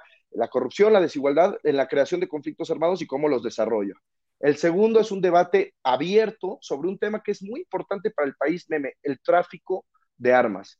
México ya lo anticipaba, ya lo hizo presentando una denuncia en cortes penales de Massachusetts en contra de ciertas empresas armadoras de armas en Estados Unidos por un tema de intransigencia y por un tema de responsabilidad penal. Gran parte de la violencia que vive México, sin dejar de ser autocríticos y conocer eh, la historia de guerra que ha representado este país en sexenios, como por lo fue el de Felipe Calderón y el de Enrique Peña Nieto, pero gran parte existe también por una demanda de drogas en el norte, en Estados Unidos, y además un tráfico de armas indiscriminado que dieron pie a operaciones como Rápido y Furioso y que eh, con la supuesta visión de arriba hacia abajo de, de, auxilio a nuestro país en el combate al crimen organizado, pues terminó eh, con, muchas, muchas eh, armas en manos del crimen organizado. Entonces, ese es un tema que también va a tocar eh, la misión permanente de México en las Naciones Unidas, de la que por supuesto hablará el presidente López Obrador y en la que los más altos intereses de México y de la región entera y del mundo, me atrevería a decir, van a estar representados en la voz de un hombre que es un estadista. Y la tercera, se hablará sobre la colaboración entre los distintos organismos de la ONU, con efecto de hacer más efectiva la agenda de la paz y seguridad internacionales. Esto resulta, meme, muy relevante, sobre todo en épocas después de la COVID-19. La, la pandemia parece que está cediendo, pero aún no termina. Tenemos el tema de la diplomacia o de la geopolítica de las vacunas. Hay un enfrentamiento duro y marcado entre Rusia y Estados Unidos, el tema de la vacuna Sputnik. Y creo yo, y además coincido con el presidente López Obrador, que los organismos de la ONU deberían optar por una visión humanista en donde se privilegie la salud y el derecho al libre tránsito de las personas por encima de disputas políticas. Yo creo que esa es la gran atribución o el gran atributo del presidente López Obrador. Tiene autoridad moral para saber de lo que habla. Es un hombre que ha recuperado los principios de política exterior de nuestro país y que ha logrado salvar a un presidente de ser asesinado en un golpe de Estado que ha logrado una rápida reapertura fronteriza después de 18 meses, eh, digo rápida en el entendido de lo que ha vivido el mundo, eh, con una de las potencias hegemónicas más difíciles de llevar una relación bilateral y más estando abajito y siendo sus vecinos. Ha recuperado eh, la CELAC, la Comunidad de Estados Latinoamericanos y Caribeños. Es decir, al presidente que decían que no viajaba, que no hablaba inglés, es, desde una visión internacional, pues es muy clara las lecciones que le está dando a estos grandes académicos que se las daban de puros y duros, pero que no eran capaces de entender la necesidad de recuperar los principios de no intervención. He leído también muchas críticas acerca del carácter coercitivo que puede tener el Consejo de Seguridad. Es decir, si los 15 países miembros se ponen de acuerdo en hacer una intervención armada en Venezuela, por ejemplo, podría pasar en algún punto, si no hubiera un veto de Rusia, no sería México el que hiciera la intervención armada como presidente, sino serían los cascos azules con fuerzas armadas de todos los países de las Naciones Unidas quienes tendrían que intervenir, dado que existe una resolución en la materia. Esto es solo un ejemplo y se ve altamente improbable, pero es, muy importante entenderlo porque no, no es México quien intervendría y además el Consejo de Seguridad, y yo creo que más bajo la conducción de México, siempre ha tenido la voluntad primero de la conciliación antes de cualquier tipo de intervención armada. Entonces, yo creo que lo más importante y lo que hay que rescatar es que México va a trasladar sus principios constitucionales de política exterior al mundo y que además han, han ayudado a crear doctrina internacional eh, para, por ejemplo, la doctrina Estrada, que muchos otros países han replicado en algún momento y que ha servido para evitar incluso conflictos de escala mundial. En eso es la importancia del discurso de mañana del presidente López Obrador. Meme. Yo te agradezco mucho, mi querido Andrés. Aquí la gente nos dice, me encanta el análisis que está haciendo eh, Andrés Páez porque es, es muy real, es muy honesto, es este análisis en donde, vaya, la mejor política, lo mencionabas, es, la, es cuando la, política empieza. La mejor política internacional es la que haces en tu casa. es, No puedes hablar de una política internacional muy bonita y tener tu casa hecha un tiradero, ¿no? porque te pongo un ejemplo, meme. Es muy chistoso ver a Estados Unidos en la COP26 hablando de las emisiones de carbono que tiene que reducir el resto del mundo, pero después te pones a analizar los niveles que han tenido durante los últimos años y, los compromisos incumplidos. Por ejemplo, el acuerdo de país es realmente deplorable eh, pues lo que uno hace en su casa y lo que otro dice afuera. Como diría mi madre santa que debe estar por allá, no hay que ser oscuridad de su casa y candil de la calle, ¿no? Hay que empezar por tener la casa muy en orden y a partir de eso empezar a poner en orden tus relaciones con el mundo para poder ejercer una política exterior que sea efectiva. Y que sea efectiva significa que a la gente, a los mexicanos, a las y los mexicanos, les sirva de algo. Por eso es importante que el presidente López Obrador, el canciller Marcelo Ebrard, que ha hecho un extraordinario trabajo, acaba de estar con diversos funcionarios en el G20 hablando del tema de las vacunas, defendiendo las decisiones soberanas que tomó México, que consiguió el, el portafolio, uno de los más amplios en el mundo de vacunación, y que hoy, gracias a su esfuerzo de la Secretaría de Relaciones Exteriores, de la jefa de gobierno Claudia Sheinbaum, del presidente López Obrador, hoy tenemos a toda la Ciudad de México vacunada con distintos portafolios. Y yo creo que esa visión de humanismo es la que tendríamos que replicar en el mundo, querida Meme. Perdóname que me haya extrañado, No, pero a mí me encantan. Nombre es tu casa y si nos permites vamos a conectarnos contigo más seguido porque creo que son temas en los que hay que hacer una, un, un fuerte énfasis ahí en el tema internacional, ¿te parece? Me parece muy bien. Pues muchísimas gracias, mi querido Andrés. ¿En dónde pueden seguirte para ver en Twitter cómo le contestas a Ricky Riguín Profugín y demás? Híjole, es que es intolerable y además es muy bruto. En Twitter estoy como arroba Andrés Páez D.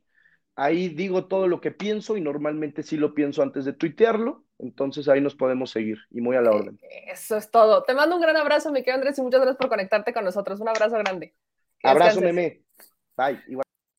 Pues la cosa se puso sabrosa, la cosa se puso sabrosa, qué chulada, qué bonito, qué sabrosón. Y como lo prometido es deuda, ahora sí se los cumplo. De Andrés Páez y su análisis, nos vamos con nuestros paisanos a Nueva York, que ahí nos están esperando, y yo les agradezco infinitamente que estuvieran con nosotros. Pero, señor productor y mis queridos paisanos, ¿cómo están? ¿Qué tal, mi querida Meme? Pues aquí estamos ya por fin después de una larga travesía, aquí en a espaldas del edificio de las Naciones Unidas, aquí en el centro de Manhattan. Eh, todavía algunos paisanos están aquí eh, vitoreando al presidente López Obrador que llegó hace un ratito y que están em- eh, muy eufóricos por, por su llegada y que por primera vez algunos de ellos lo ven. Eh, vamos a hablar con, uno- con- vamos a platicar con unos eh, paisanos aquí. Buenas noches. Hola, buenas noches. ¿De dónde viene usted? Morena, Minnesota.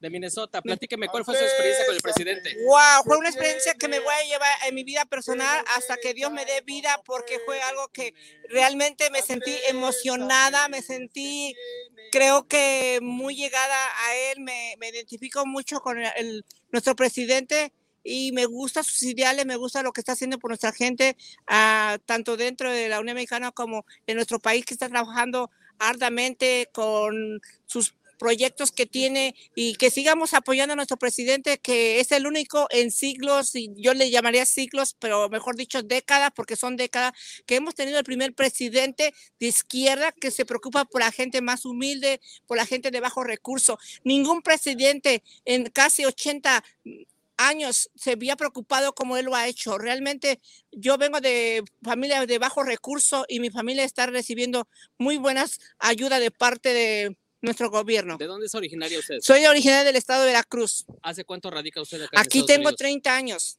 y acabo de ir, a, gracias a Dios, tuve mi residencia hace 20 apenas hace tres años, tuve 27 años emigrante y no tiene usted idea cuánto sufrí por no ver a mi familia. Realmente es muy duro cuando uno está sin esa estatus que uno necesita. Y yo sé que el gobierno, nuestro presidente vino hoy para hacer algo bueno y un cambio para nuestra gente aquí en la Unión Americana. Muchísimas gracias. señora. Gracias, gracias. Vamos aquí con otro migrante. ¿Tú cuál es tu nombre? Mi nombre es Henry Teucli, soy exiliado económico desde 1997, indocumentado. Aquí estamos los hijos del pueblo, los que nos expulsó el PRI y el PAN, y los que luego quieren regresar al poder si ellos fueron los que nos sacaron del sueño mexicano. Y ahora pues el sueño mexicano de nuestras familias porque mandamos remesas para ellos y somos los que hacemos grande también este país. Hemos hecho los campos fértiles, hemos construido casas, hemos hecho talleres, yo que me dedico a los carros. Y ahora nos toca luchar aquí ¿Qué te limpiamente. venir para acá? Porque irá, la lucha está en las calles, este, mi hermano, compañero.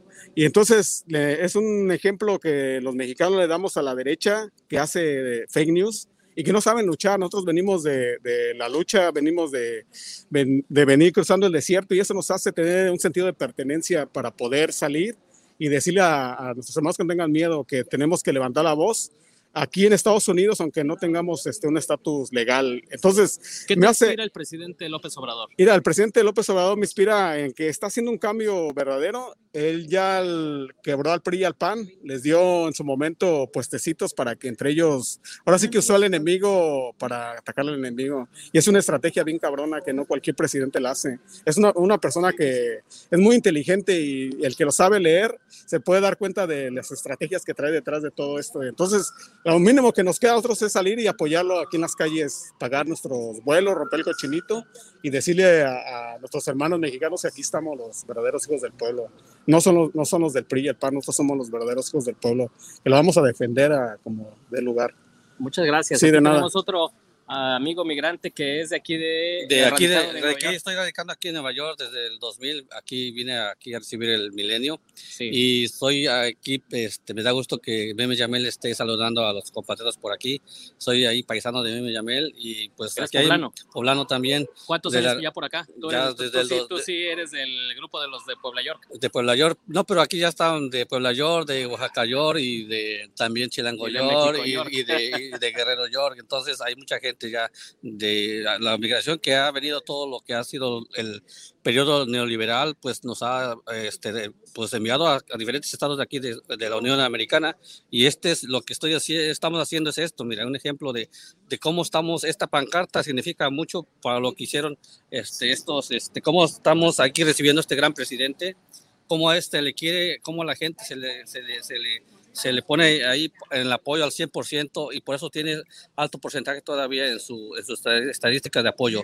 No ¿A qué te dedicas tú acá en Yo trabajo aquí, este, mantenimiento, pero aquí hay que hacerle de mil usos porque aquí para vivir eh, la, este, los gastos son cabrones. ¿Cómo es la vida? Platícale a la gente que no, no este, conoce la situación acá de un migrante. ¿Cómo es vivir acá? Es dura porque, por ejemplo, vemos, tenemos muchos paisanos que andan trabajando en los deliveries, sufren muchos asaltos de sus medios de transporte, de, que son las bicicletas eléctricas. Y a una parte que quiero ahí enfocar también que nuestro presidente AMLO se enfoque, eh, aquí usamos muchas las, este, las bicicletas eléctricas y eso es un medio de transporte que nosotros podemos este, producir, porque esos, esas bicicletas eléctricas vienen de China y por qué nosotros no podemos crear ese tipo de, de- medio y empezando por ahí y desarrollando otros tipos de, de infraestru- infraestructura para que nosotros mismos consumimos eso y lo usamos no nomás aquí, sino también en México se puede usar, ir innovando en formas nuevas de la tecnología, no quedarnos estancados en la misma forma tradicional, sino en todos los diferentes tipos de vehículos, eh, ir innovando. Entonces, eh, los, aquí hay de- de los, los que trabajan en delivery, en restaurantes, muchos restauranteros, y en construcción también hay muchos, pero también sufrimos muchos accidentes y eso es la otra, otra parte que a veces pues sufren y no se les llega a compensar y las familias se quedan desamparadas. Esa es una de las partes críticas también.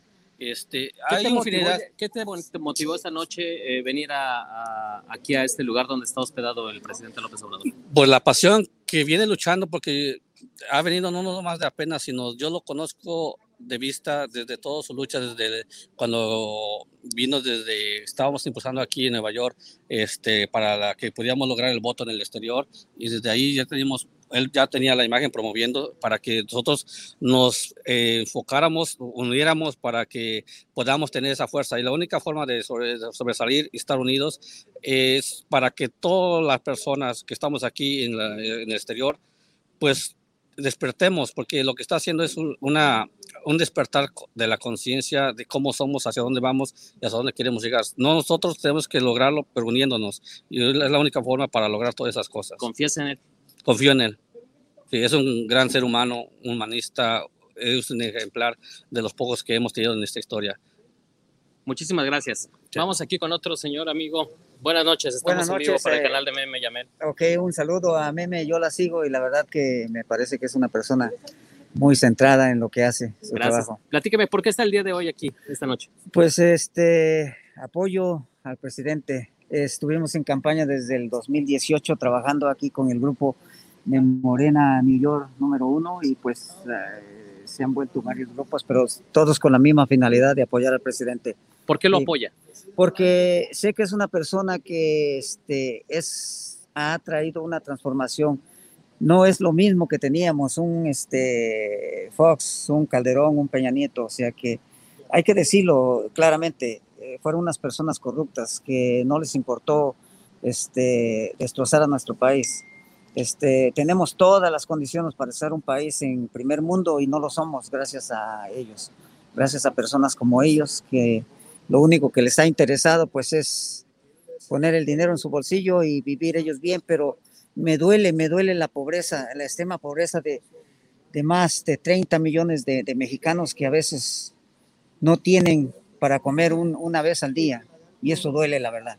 ¿Usted Y es por eso originario estoy- de dónde es? Soy de Puebla. De Puebla. ¿Cuántos años ya tiene Aquí yo acá? tengo más de 30 años en este país, pero nunca olvido mis raíces y siempre voy a estar con mi corazón en México.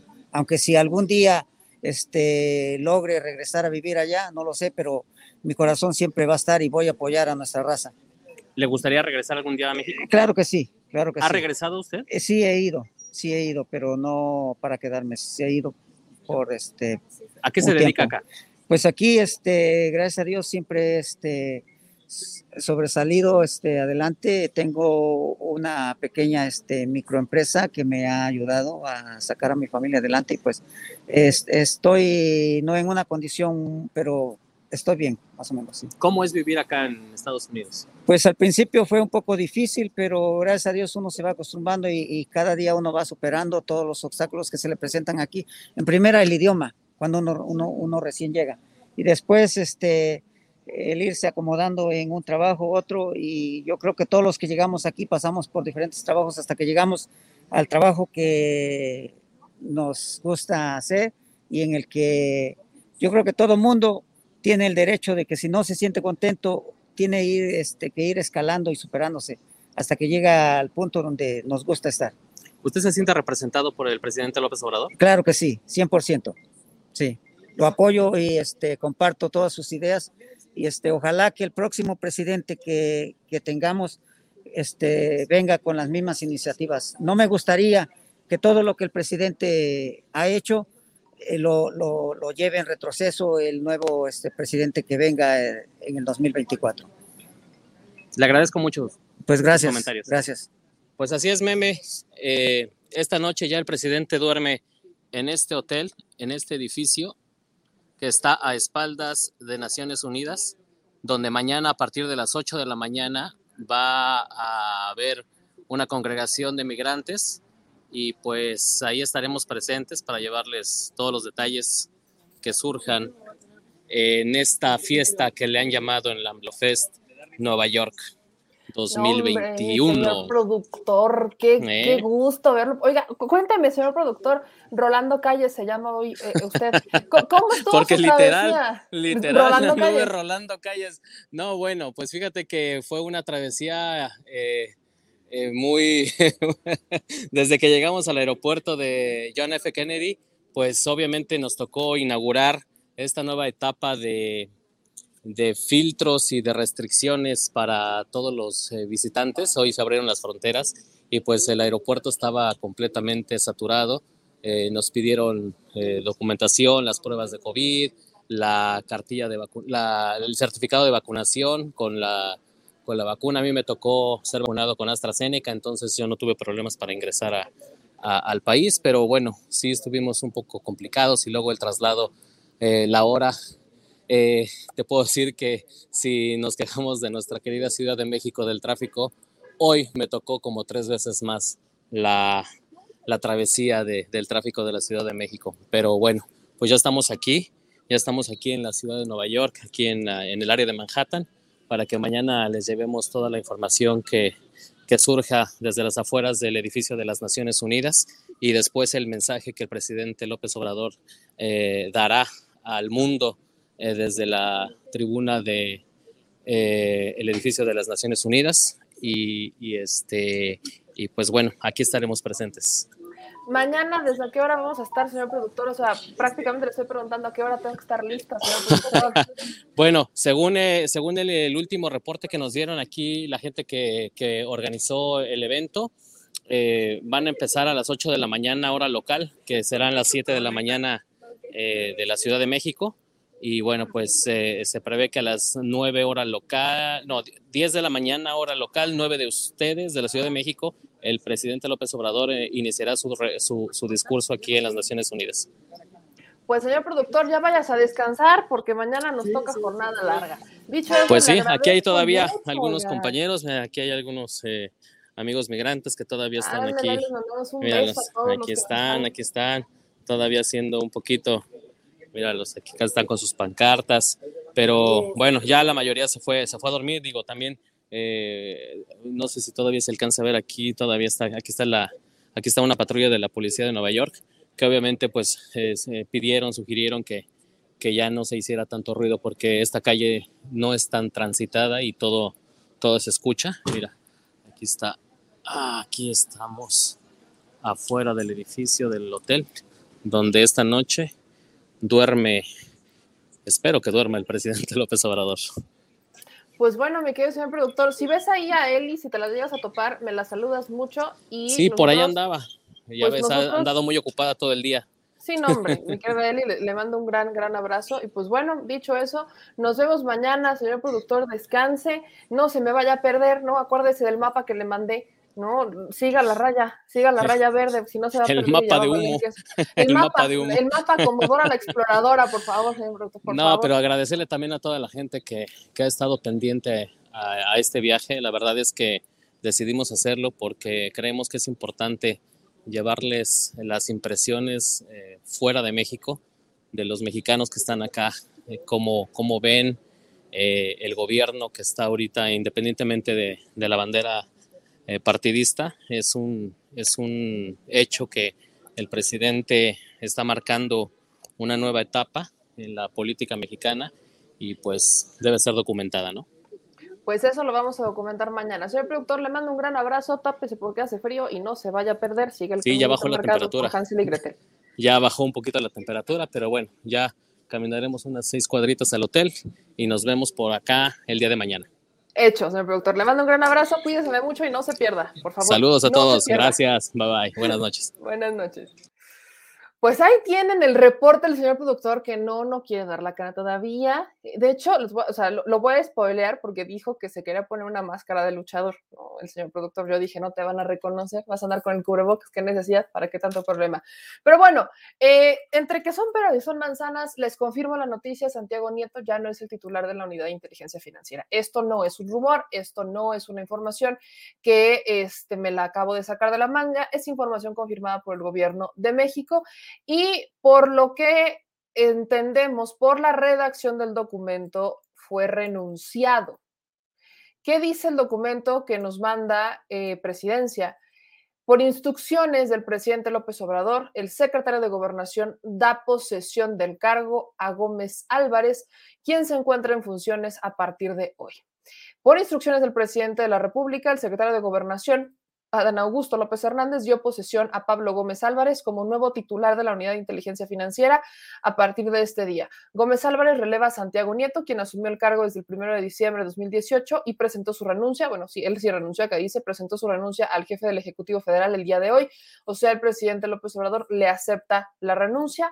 Pablo Gómez es economista egresado de la UNAM, catedrático y ex legislador. Destaca por su trayectoria a favor de las causas sociales y derechos humanos a partir del movimiento estudiantil de 1968 y en distintas etapas históricas del país. Le repito, esto no es un chisme, no me lo acabo de sacar de la manga, no es algo que, ay, a ver si, no. Eh, Santiago Nieto presentó su renuncia, el presidente instruyó que este, se hiciera el cambio y el que asume ahora la unidad es Pablo Gómez Álvarez, quien fuera diputado de Morena en la pasada legislatura. Miren, yo se los voy a decir con toda la claridad del mundo.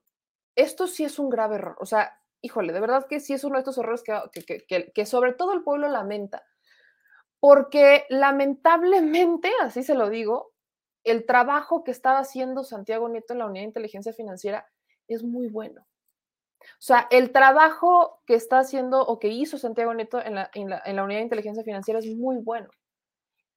Pero hay una máxima en esta administración y miren que Santiago Nieto, ¿cómo les, cómo les explico el trabajo que hacía Santiago Nieto y la confianza que había en esta administración?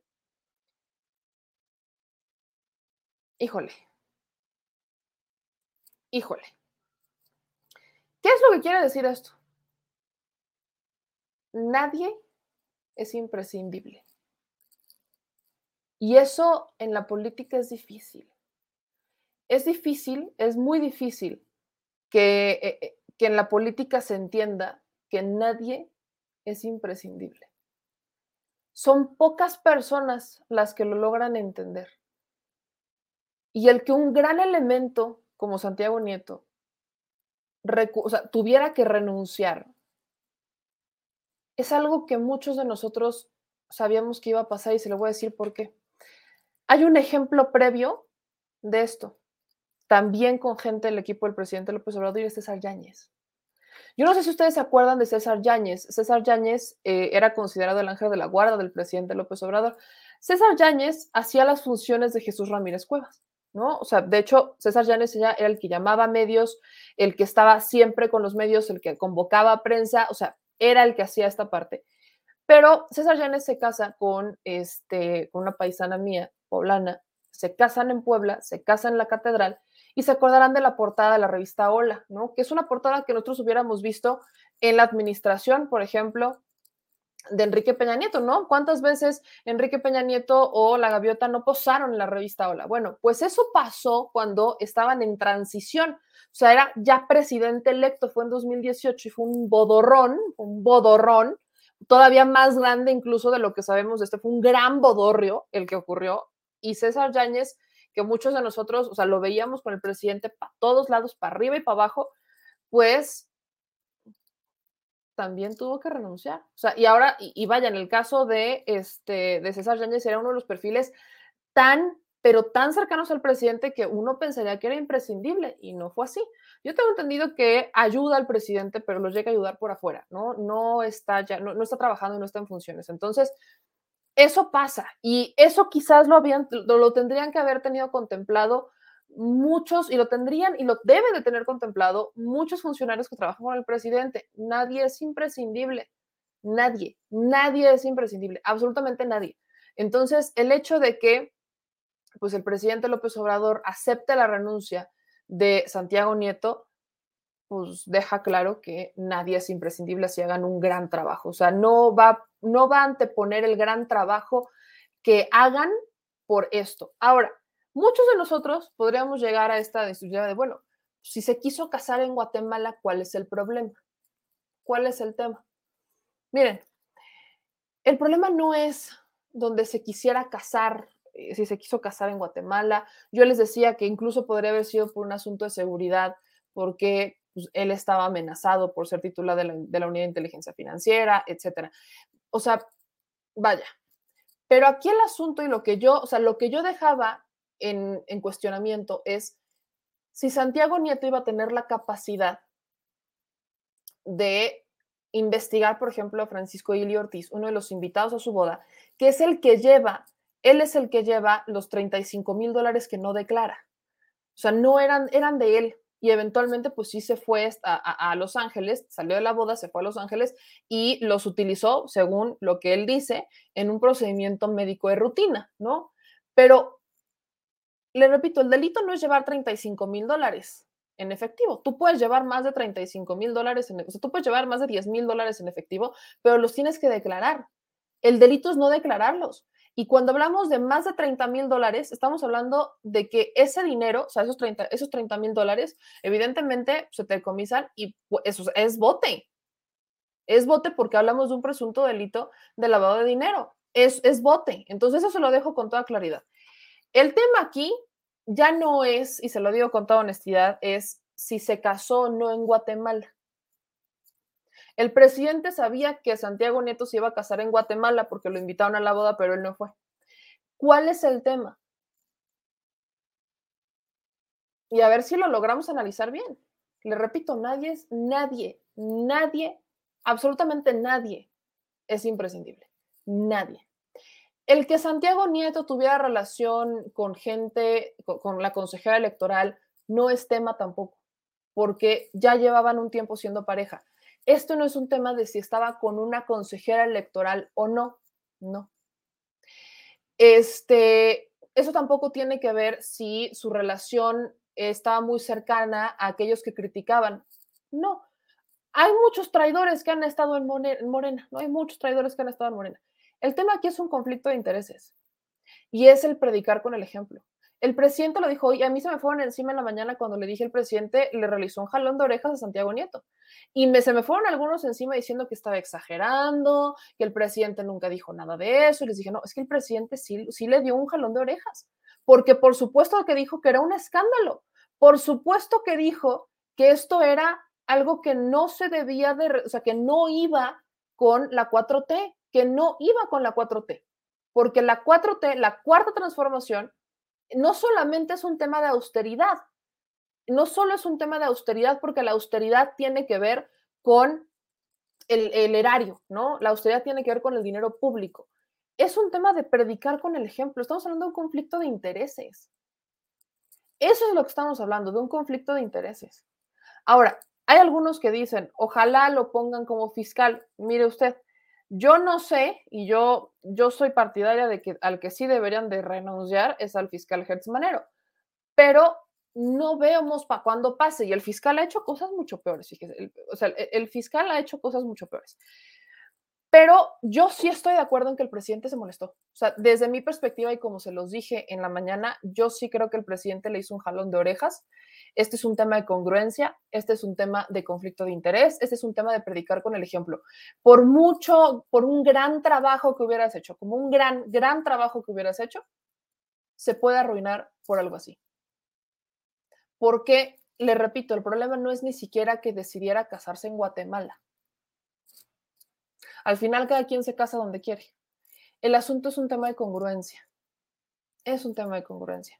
Si el presidente predica con el ejemplo, si el presidente dice que la corrupción se barre de arriba y hacia abajo y que el ejemplo tiene que venir de arriba y hacia abajo, imagínense el ejemplo que Santiago Nieto pues estaría dando, ¿no? Al hacer ese tipo de acciones.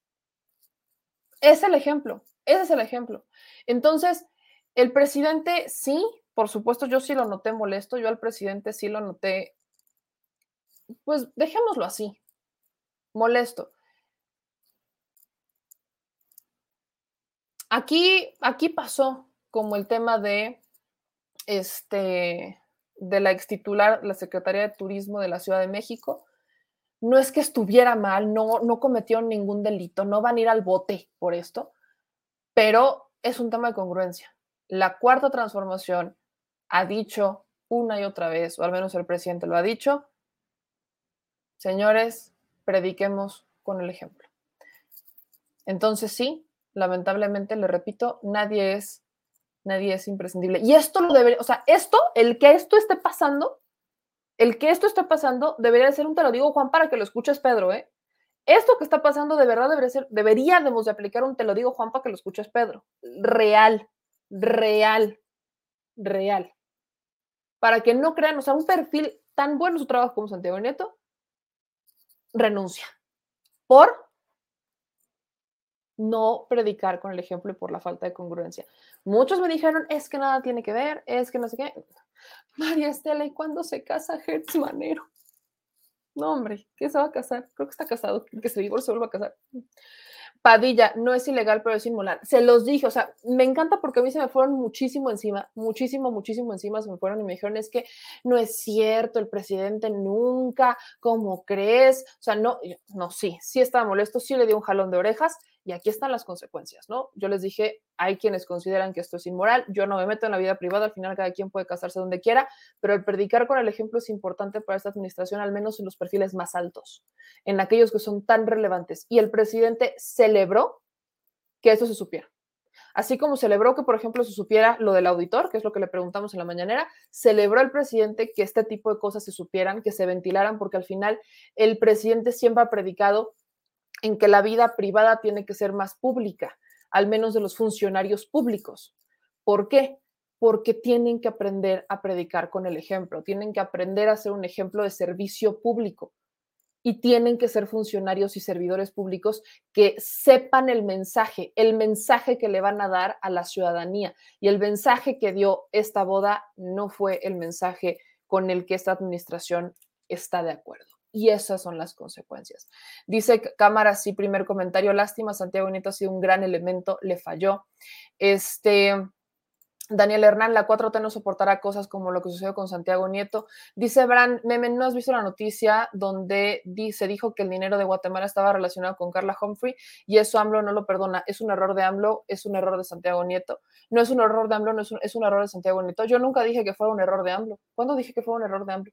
Yo estoy diciendo que es un error Claro que es un error que esto esté pasando, pero esta es una consecuencia de una acción que no tomó el presidente, sino que tomó el propio Santiago Nieto. Y eh, yo no me voy a dejar llevar por este supersticiones o el tema, yo no tengo confirmado el asunto con el dinero, no lo tengo confirmado y no puedo decir y no puedo confirmar algo que no tengo, que, que no sé.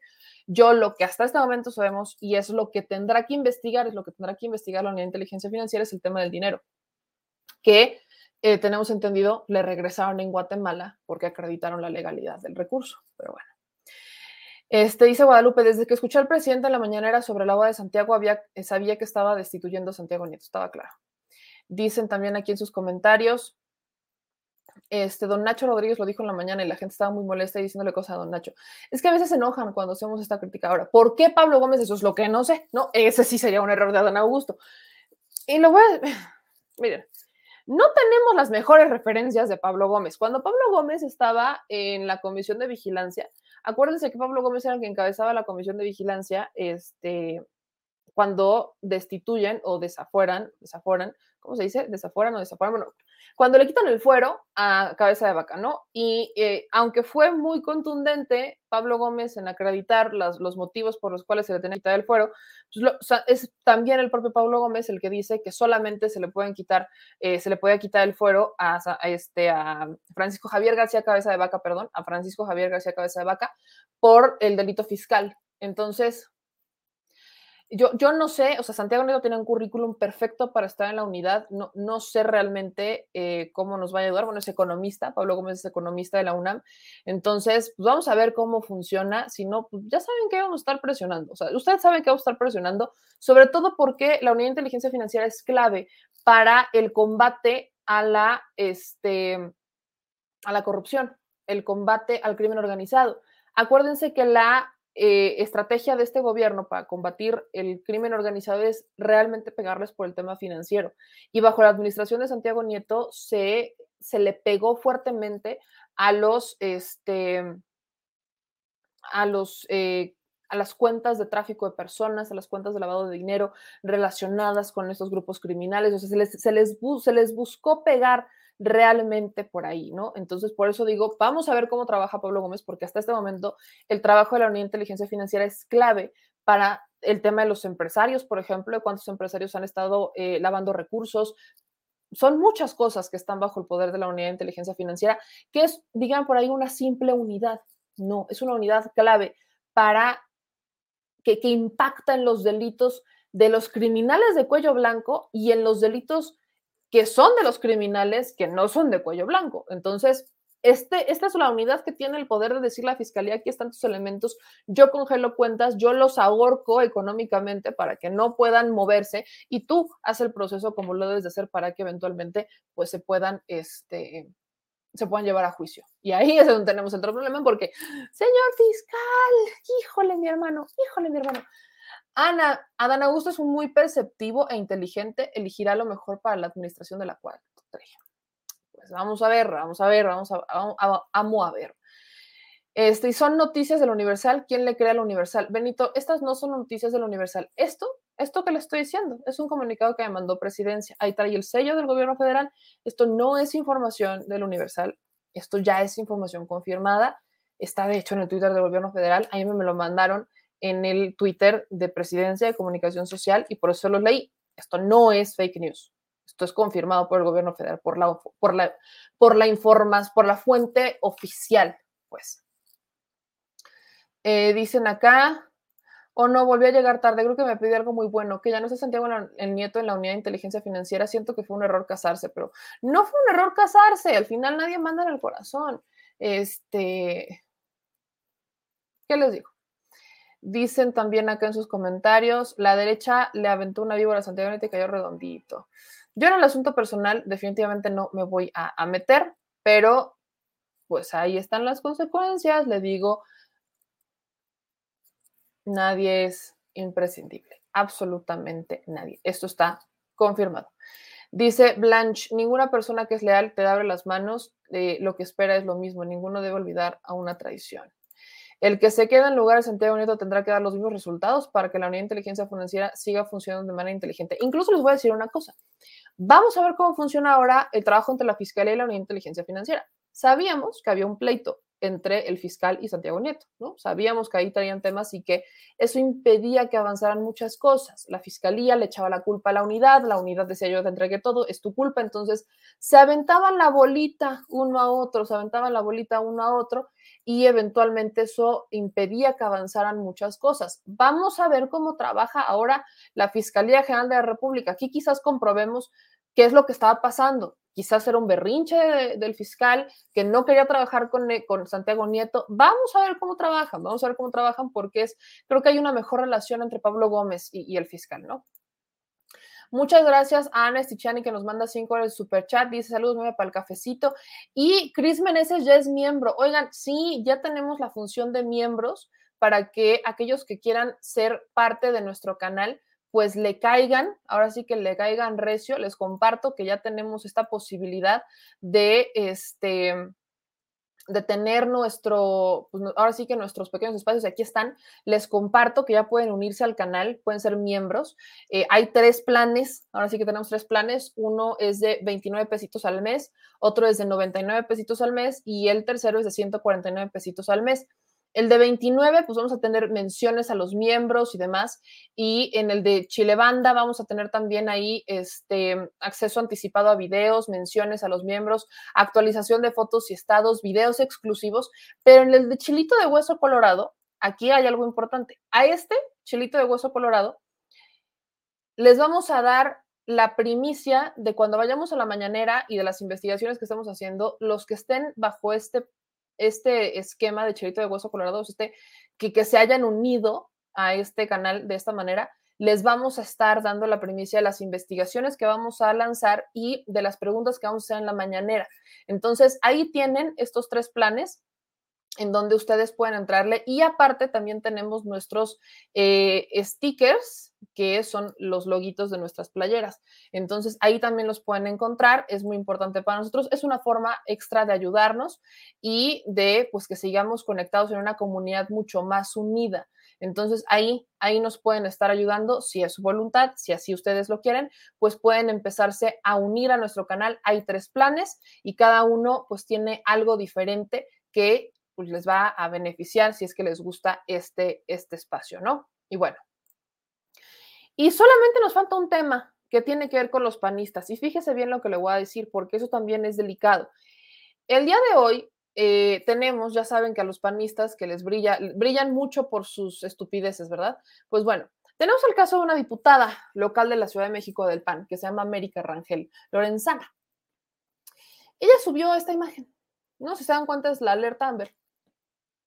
Y dice ahí, amigos, pedimos su ayuda para encontrar a Claudia Sheinbaum. Lleva varios días sin presentarse a trabajar. Se le vio por última vez de gira por el país. Hmm. Señas particulares, repite sin pensar todo lo que dice su jefe López Obrador. Es diputada. Bueno, si se pueden dar cuenta, pues está alterada, está alterada esta imagen de la alerta Amber. La alteran. Y entonces, eh, la bancada de Morena en la Ciudad de México decide que van a denunciarla porque pues está incurriendo en un delito. ¿En qué delito estaría incurriendo según eh, el gobierno, según este, los diputados de Morena en la Ciudad de México? En el tema de falsificación, falsificación y alteración de documentos. Entonces, esto es un delito, es, es un delito según el Código Penal Federal en su artículo 243. El delito de falsificación se castigará tratándose de documentos públicos con prisión de 4 a 8 años y de 2 y de 200 a 370 días de multa. En el caso de documentos privados, con prisión de seis meses a cinco años y de 180 a 360 días de multa. Si quien realiza la falsificación es un servidor público, la pena de que se trate se aumentará hasta en una mitad más. Entonces, esto, me dicen aquí, es, pues es un meme. Pues le voy a decir una cosa. Esto es literalmente el formato de Alerta Amber. Y ustedes dirán, pues es que es un chiste, es un meme. No. Según la propia, según el propio artículo, se lo voy a compartir aquí para que, me, para que aquí los que andan defensores de la diputada entiendan que hay consecuencias. Lo que, lo que hacen tiene consecuencias. Miren. Este, acá dice, artículo 244, el delito de falsificación de documentos se comete por alguno de los siguientes poniendo una firma rúbrica falsa, aunque sea imaginaria, o alterando una verdadera. Aprovechado indebidamente una firma o rúbrica en blanco ajena, extendiendo una obligación, liberación o cualquier otro documento que pueda comprometer los bienes a la persona, la reputación o causar un perjuicio a la sociedad, Estado o un tercero. Alterando el contexto de un documento verdadero después de concluido y firmado, si esto cambiara su sentido. También aquí dicen violando la fecha o cualquier otra circunstancia relativa al tiempo de ejecución del acto este, atribuyéndose el que extiende un documento o atribuyendo a la persona en cuyo nombre lo hace un nombre o una investidura, calidad o circunstancia que no tenga, redactando un documento en términos que cambien las, este, la convención celebrada, añadiendo o alterando cláusulas o declaraciones que asentan como ciertos hechos falsos, como confesados los que no están, expidiendo un testimonio supuesto de documentos que no existen, dándolo por existente que carece de los, requisitos legales, alterando un perito traductor o eh, paleógrafo en el contenido de un documento, elaborando placas, gafetes distintivos, documentos o cualquier otra identificación oficial sin contar con la autorización de la autoridad correspondiente. Y este, también incurrirá el funcionario o empleado que por engaño o sorpresa hiciere que alguien firmara un documento público, este, un notario o cualquier otro funcionario que en el ejercicio de sus funciones expida un certificado de hechos que no sean ciertos o de legalidad de, eh, de, lo que no consta en autos, registros o protocolos. Este, el que, vaya, son varios en los que, sabemos que la ley, la ley lamentablemente este, es, se, interpreta, el que mejor la interpreta es el, mejor que, es el que mejor la saca. Y aunque la ley se interpreta, hay varios, hay varios artículos aquí que perfectamente podrían podrían entrar en este eh, delito. Pero incluso le voy, a decir, le voy a decir algo todavía más importante. Es el tema moral. La alerta Amber no es un juguete. No, o sea, la, la alerta Amber no es un juego. Hacer un meme con una alerta Amber no es un juego. Nada tiene que ver, no es un, no es, esto no es, no, no es un juego. Es un insulto para aquellas personas que están buscando a sus hijos, porque aparte la alerta Amber está dedicada a los menores de edad eh, o a los adolescentes, a los jóvenes, o sea, la alerta Amber es, es una ayuda pronta para la recuperación de niñas, niños y adolescentes que estén en riesgo inminente de sufrir un daño grave por motivo de no localización o cualquier circunstancia que se presuma la comisión de algún delito. Entonces, el hecho de que hicieran este meme, ¿cómo les explico? Que por supuesto que por supuesto representa algo amoral, algo con lo que se supone el PAN no está de acuerdo, se supone. Pues resulta que la diputada América Rangel se victimizó y dijo que era una persecución por compartir un meme. Esto es lo que dijo la diputada América Rangel, véalo.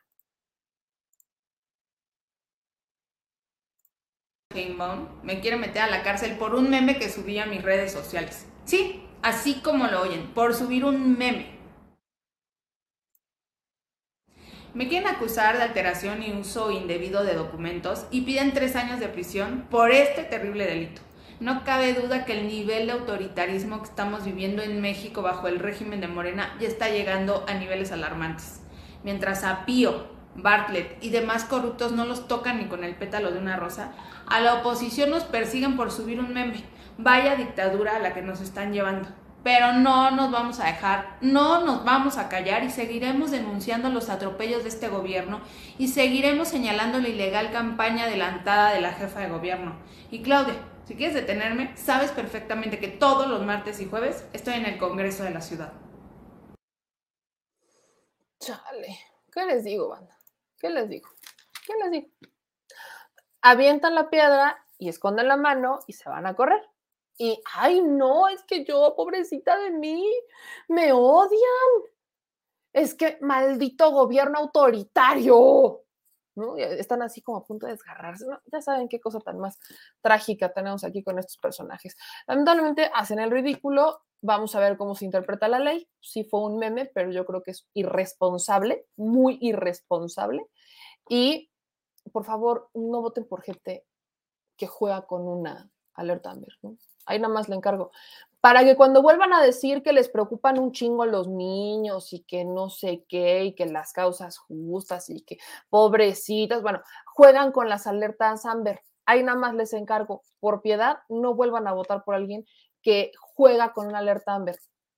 Les prediquen con el ejemplo, no el verbo. A ver, renuncia Santiago Nieto, alguien que para algunos parecía intocable, que ya lo querían hacer gobernador y lo querían hacer presidente, ve, ven, vean nada más, vean nada más. Renuncia a este hombre. ¿Quién? ¿Quién? ¿Quién? Yo lo digo. ¿Quién les manda a creer que son intocables? No hay nadie imprescindible, absolutamente nadie imprescindible, nadie, nadie. Y ellos menos, mucho, mucho menos. Ahí nada más les encargo tantita congruencia. Yo sé que es complicado, digo, yo sé, yo, me queda claro, ¿no? Uno, uno, hay veces que nace con congruencia y otras veces que no, yo lo sé, pero ¿cómo les explico? ¿Cómo les pichis explico? Voy con algunos de sus comentarios, dicen por acá, ese no es un meme, utilizó logotipos oficiales. Este, para ser diputada, el único requisito es que sepa leer y escribir, solo eso. Ni examen de control de confianza les hacen a los legisladores. Yo sí creo que les deben de hacer examen de confianza a los legisladores y hasta examen psicológico y examen antidrogas, todo, todo para saber, para saber cómo andan, ¿no? Básicamente. Este, dicen acá, meme, ¿qué pasó con Brenda Lozano? Todavía, a ver, el asunto de Brenda Lozano creo que es lo menos importante. Yo, yo sé que hubo muchas personas que, que se que se clavaron mucho con el tema de Brenda Lozano, por más que de verdad les he explicado que el nombramiento de Brenda Lozano nunca ha estado en firme, nunca ha estado en firme. Para que el nombramiento de Brenda Lozano esté en firme, la tiene que ratificar el Senado. No está en la agenda todavía del Senado que la ratifiquen. Entonces, el tema de Brenda Lozano vaya, todavía ni siquiera sabemos quién va a ser el embajador de México en España. Les recuerdo que eh, Kirin Ordaz, que era la propuesta del presidente, pues no, no, le dieron permiso en el PRI no le dieron permiso en el PRI y no ha renunciado todavía, entonces no hemos visto, no hemos visto este, que hagan ahí algún cambio o una nueva presentación. Entonces, pues, si el del embajador todavía ni está firme, imagínense, imagínense el tema de eh, Brenda Lozano, ¿no? Eh, ahora, materialismo ni obrador es imprescindible. No, ni Obrador, ni el presidente López Obrador es imprescindible, tampoco tú, materialismo dialéctico. Nada más que la diferencia con el presidente López Obrador es que tiene más de 30 millones de personas que lo hacen necesario y lo hacen imprescindible. Es el tema. Es nada más la pequeñita diferencia. Este, imagínense si ese meme lo pone Fernández Noroña. Uy, no, hombre, puta, les juro. Por aquí ese meme lo hubiera puesto el diputado Noroña y ya, ya me imagino es que lo deberían, estuvo falsificando documentos, alteró una alerta Amber, ¿qué le pasa? Hay que, no puede ser que este sea diputado, hay que denunciarlo, vamos a ir a la Corte Penal Internacional, porque les reencanta, y vamos a ir a la OEA, porque les reencanta, aunque no tengan que, les reencanta. Entonces, sí, exactamente, eso, eso. Yo incluso les voy a dar un consejo a la oposición, a todos. Si usted, se, si usted ve algún tuit hágase una pregunta muy clara. Si lo pusiera un diputado de, al que usted, un político al que usted le tenga cariño, ¿qué pensaría? Y si lo pusiera un político al que usted no tiene cariño, ¿qué pensaría? Y el día en que las dos cosas que usted piense coincidan, escríbalas, si no, no las comparta. Este, dicen también por acá, eh, no es necesario changoleón, es un meme, no, no faltamos al respeto, banda. No hay oposición en México, estoy totalmente de acuerdo. Este, acaba de decir Vicente que cayó el ángel justiciero, entra en su lugar Pablo Gómez. Sí, sí cayó, efectivamente sí cayó. Dice, en pocas palabras, mi meme, mi AMLO, claro que es muy necesario para, claro que sí, para mí sí, en verdad que para ti, sí, por supuesto, para mí sí es importante porque es un presidente que ha hecho muchas cosas, y ha hecho cambios, no es imprescindible, no, no es imprescindible. Para que alguien sea imprescindible es que literalmente sin él las cosas no se moverían. Si llegara otra persona en cambio de lugar presidente López Obrador, se moverían muy diferente. Es el tema, que es muy diferente. Por eso le digo que, y por eso le contestaba, hay 30 millones de personas que lo hacen necesario, porque hay personas que se sienten representadas por él. Eso lo hace necesario. Y hay una diferencia importante entre ser necesario y ser imprescindible, ¿no? Hay, es una rayita muy delgada. Eh, dicen acá, este meme Santiago Nieto hace su chamba. Hacia, es lo que yo digo, sí hace su chamba, pero nos dice Francisco, ¿qué pedo? ¿Qué pasó? Llegaste tarde, me quedo Francisco, renuncia Santiago Nieto a su, este, a su encargo, ya no es titular de la Inteligencia Financiera. Dice Ralph, la gente siempre defenderá a su político favorito aún cometiendo actos inmorales o ilegales. Dice aquí, ¿por qué? Una duda. ¿Por qué todas las del PAN cuando dan su speech en tribuna, a donde sea, todos siempre tienen las manos cerradas y los brazos contraídos solo medio apuntan con los dedos pulgar y el índice? Porque están nerviosos. Es un tema de imagen corporal, están nerviosos, están tensos. Entonces, para no ponerse nerviosos y poder hablar, pues hacen, meten la mano y hacen como esto. Son muy cuadrados. Este, dicen también por acá en sus comentarios, ese es Ricky Riquín profundín con peluca desde Nueva York. Eh, no es imprescindible para la oposición, dice Diego. AMLO sea lo que quieran, pero es honesto y por eso lo amo. Eh, Jerry dice, yo creo que los peritos extorsionaron a Nieto, copelas o, o te damos a Carlite, pues dobló las manos.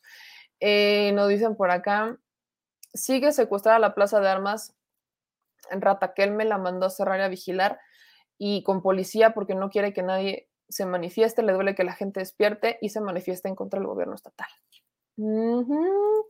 Pablo Gómez será Hertz Manera de la Unidad de Inteligencia Financiera. Dice, ¿me crees que Santiago se ha colocado en algún otro lugar o que ya no esté en gobierno?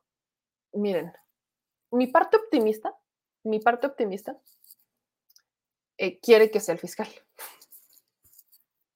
Mi parte optimista realmente quiere que sea, que sea fiscal. O sea, es como de, por favor, espero que en el fondo de todo esto eh, veamos que eventualmente eh, Hertz Manero por alguna razón renuncia y entonces no, no, nos queda nadie más que proponer a Santiago Nieto y como Santiago Nieto pues ya tiene comprado un poquito el tema de, del otro lado, probablemente podría hacerles el ojito bien y, ay, qué padre, y entonces voten por él y ah, estoy, o sea, estoy debrayando, estoy realmente debrayando. Me encantaría que ese escenario pasara. No sé, no creo. ¿Qué pasó con Irma Erendira Sandoval? ¿Qué pasó con este César Yáñez? ya van tres, ya van tres. ¿Tres? Ya van tres. Ya van tres. Entonces, que, ¿qué les digo? Me encantaría decirlo, me queda Raquel, pero pues no. Me encantaría decir, pero pues no. De este dice Celso, Félix le tiró duro a Carla por tirarle a la gubernatura en Guerrero, lo publicó en su cuenta de Twitter. Sí, pero una cosa es una cosa y otra cosa es otra cosa. Yo sé que aquí quieren vincular mucho el tema de Carla Humphrey porque hay un cierto, eh, porque por supuesto que ella no fue el INE. Yo no creo que vaya por ahí, personalmente lo digo, no creo que vaya por ahí. Ellos ya llevaban una relación de tiempo y su relación nunca afectó el trabajo de Santiago Nieto, ¿me explico? Eh, él coincidían muchas cosas con Carla Humphrey. De hecho, les voy a contar. Carla Humphrey trabajó en la Unidad de Inteligencia Financiera con Santiago Nieto antes de ser consejera del INE. O sea, Carla Humphrey salió de la Unidad de Inteligencia Financiera desde donde trabajaba con Santiago. Ahí ya había un conflicto de intereses porque estaban trabajando juntos en el mismo lugar y pues, eh, parecía que, que desde ahí ya había amor, si no es que desde antes y entonces se va como consejera y aunque siempre han sido muy discretos, pues ya podían formalizar ahora sí una relación, ¿no? Ya estaban en organismos completamente distintos. Entonces, ellos ya traían una relación de tiempo y yo nunca vi que, eh, que, Carla Humphrey afectara el trabajo de Santiago Nieto. De hecho, yo sabía de su relación desde hace mucho tiempo. Por eso les digo, nunca vi que afectara. Por eso les digo, no, yo no lo relacionaría. Que si bien hay un conflicto de intereses por los invitados y por otras cuestiones que estuvieron ahí en el tema, sí, yo no voy a criminalizar absolutamente a nadie. Yo solamente les digo, y esto lo deben saber todos los de Morena, funcionarios políticos en cargo, que no tienen encargo, diputados, lo deberían de saber todos Nadie es imprescindible si hagas un gran trabajo. Probablemente Santiago Nieto por afuera este, pues vaya a, asesorar al presidente o a Pablo Gómez, no sé, eh, lo que ha hecho el, propio Julio Scherer, ¿no? Se acordarán que también se dieron esos cambios con Julio Scherer. Vaya, hay muchos cambios que se han dado bajo situaciones polémicas en donde el presidente ha decidido mejor separarlos y este, de una forma muy amable, ¿no? Mejor terminemos como amigos y sigamos colaborando en el futuro y evitemos, ¿no? Evitemos eh, el tema. Dice, ¿y por qué das explicaciones? Para que la gente entienda, Diana. De hecho, pues es parte de mi chamba, explicar un poquito el asunto, ¿no? Este, dicen acá en sus comentarios, se dice que fue por haber invitado a golpistas. No, no, tampoco fue por eso, Cris, fue por la incongruencia. En la 4T se perdió con el ejemplo. Muchos, muchos funcionarios, la propia Olga Sánchez Cordero, este, muchos funcionarios de la Cuarta Transformación son amigos de otros del PRI-PAN-PRD y no por eso han perdido su chamba. ¿no? Eso es un tema de congruencia y es un tema de, este, de conflicto de intereses. Dice Juanjo, meme, ya párale con Hertz Manero, no todos opinamos como tú, pues no, y tampoco me va a callar, Juanjo, o sea, o sea, ¿cómo? No, o sea, yo no voy a opinar como tú y tú no vas a opinar como yo, pero yo no me voy a quedar callada porque pues mi pecho no es bodega, tampoco tú. Entonces, pues creo que es un tema de respetarnos, es un tema de tolerar. Yo sé que hay gente que confía en Hertz Manero, yo no tengo un motivo realmente fuerte para confiar en Hertz Manero, de hecho no tengo motivo, y así como yo, piensan muchos de ustedes, por eso se los digo. Creo que aquí habría que dejar muy claro que así como yo respeto sus puntos de vista, que no me tienen, que no tienen por qué ser iguales a los míos, pues también respeten los míos, ¿no? Creo que es muy válido, creo que es bastante válido. Este, nos dicen acá en sus comentarios, yo siento que fue un 4T y quizás la esposa eh, de Santiago participó en esto. Miren, eh, les voy, les voy a leer, ya hay un tuit de Santiago Nieto, eh, ahí les va, este es un tuit que emite Santiago Nieto hace unos momentos sobre su renuncia. Dice Santiago Nieto, tiene 15 minutos que sube el tuit. Antes que pudiera afectarse el proyecto por las críticas derivadas de actos de terceros relacionados con un evento personal y transparente, preferí, preferí presentar mi renuncia como titular de la Nueva Inteligencia Financiera. Mi lealtad es con el presidente, mi amor para Carla Humphrey. Pues ahí está. Ahí está eh, lo que dijo Santiago Nieto, es su cuenta. Este, creo que es un asunto de congruencia, oigan. Es un asunto de congruencia Santiago Nieto está renunciando por los actos, o sea, por culpa de sus invitados, para que me entiendan, por culpa de sus invitados, para que no se afectara el proyecto, para evitar una, eh, un problema más grande con el que le pegaran a la cuarta transformación, para evitar cualquier escándalo, para evitar cualquier cosa, Santiago Nieto dice, con permiso. Es un acto responsable, o sea, se lo reconozco, se lo reconozco yo, o sea, por mucho que nos cueste, por mucho que nos cueste, se lo reconozco, es un acto responsable. ¿Por qué es un acto responsable? Les recuerdo que, o sea, sus invitados volaron en un avión privado. Y uno de ellos, Juan Francisco Ili Ortiz, director del Universal, lleva estos 35 mil dólares y no los declara. Según él dice que los declara, pero no los declara. Se los decomisa. Y estos 35 mil dólares están en esta práctica eh, que es mucho, hay muy, conozco a muchas personas que la hacen, de llevar el dinero en efectivo, en sobrecitos, y repartírselo, repartírselo a distintos amigos. O sea, van en un mismo avión y se los reparten el dinero en distintos amigos y no lo declaran, ¿no? Ellos no lo declaran y estos sobres pues los llevan cada uno de ellos, ¿no? Cada uno de ellos lleva sus sobrecitos, no los declaran y cuando bajan del avión y ya pasan eh, aduana y pasan todo esto, inmigración, etcétera, esos sobrecitos se los regresan al propietario.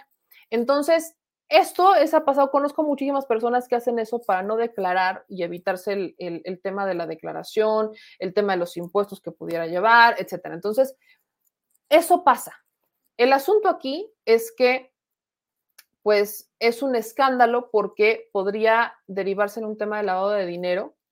Estamos hablando de una cantidad, según eh, la propia ley, según el reglamento que me chuté hace ratito, este, cuando vemos que hay más de 30 mil dólares que no fueran declarados, ya incluso, ya incluso, este, se habla de prisión, porque el delito podría estar relacionado con lavado de dinero.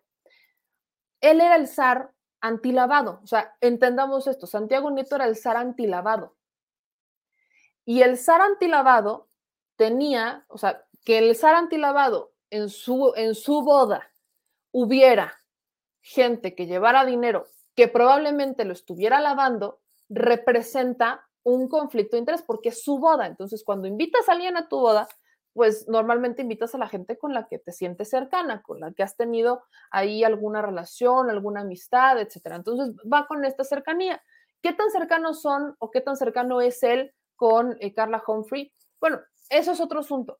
El punto es que Santiago Nieto toma una decisión responsable pero pues ahora sí que cómo le explico. Eso es, lo que, eso es lo que dijo Santiago Nieto. Dice Cintia, pues muy leal no se vio, qué pena y decepción. Este, dudo y mucho que Santiago Nieto no supiera la consecuencia de su actuar. Es que no hizo realmente nada, Cintia. O sea, decidió casarse en Guatemala. Eso no lo podemos criminalizar. Pero no podemos criminalizar que se quisiera casar en Guatemala. No sabemos si fue una decisión de él o fue una decisión de la esposa, fue por asuntos de seguridad. Mm, mm, mm. El presidente sabía que se iba a casar en Guatemala. El problema es, le repito, la congruencia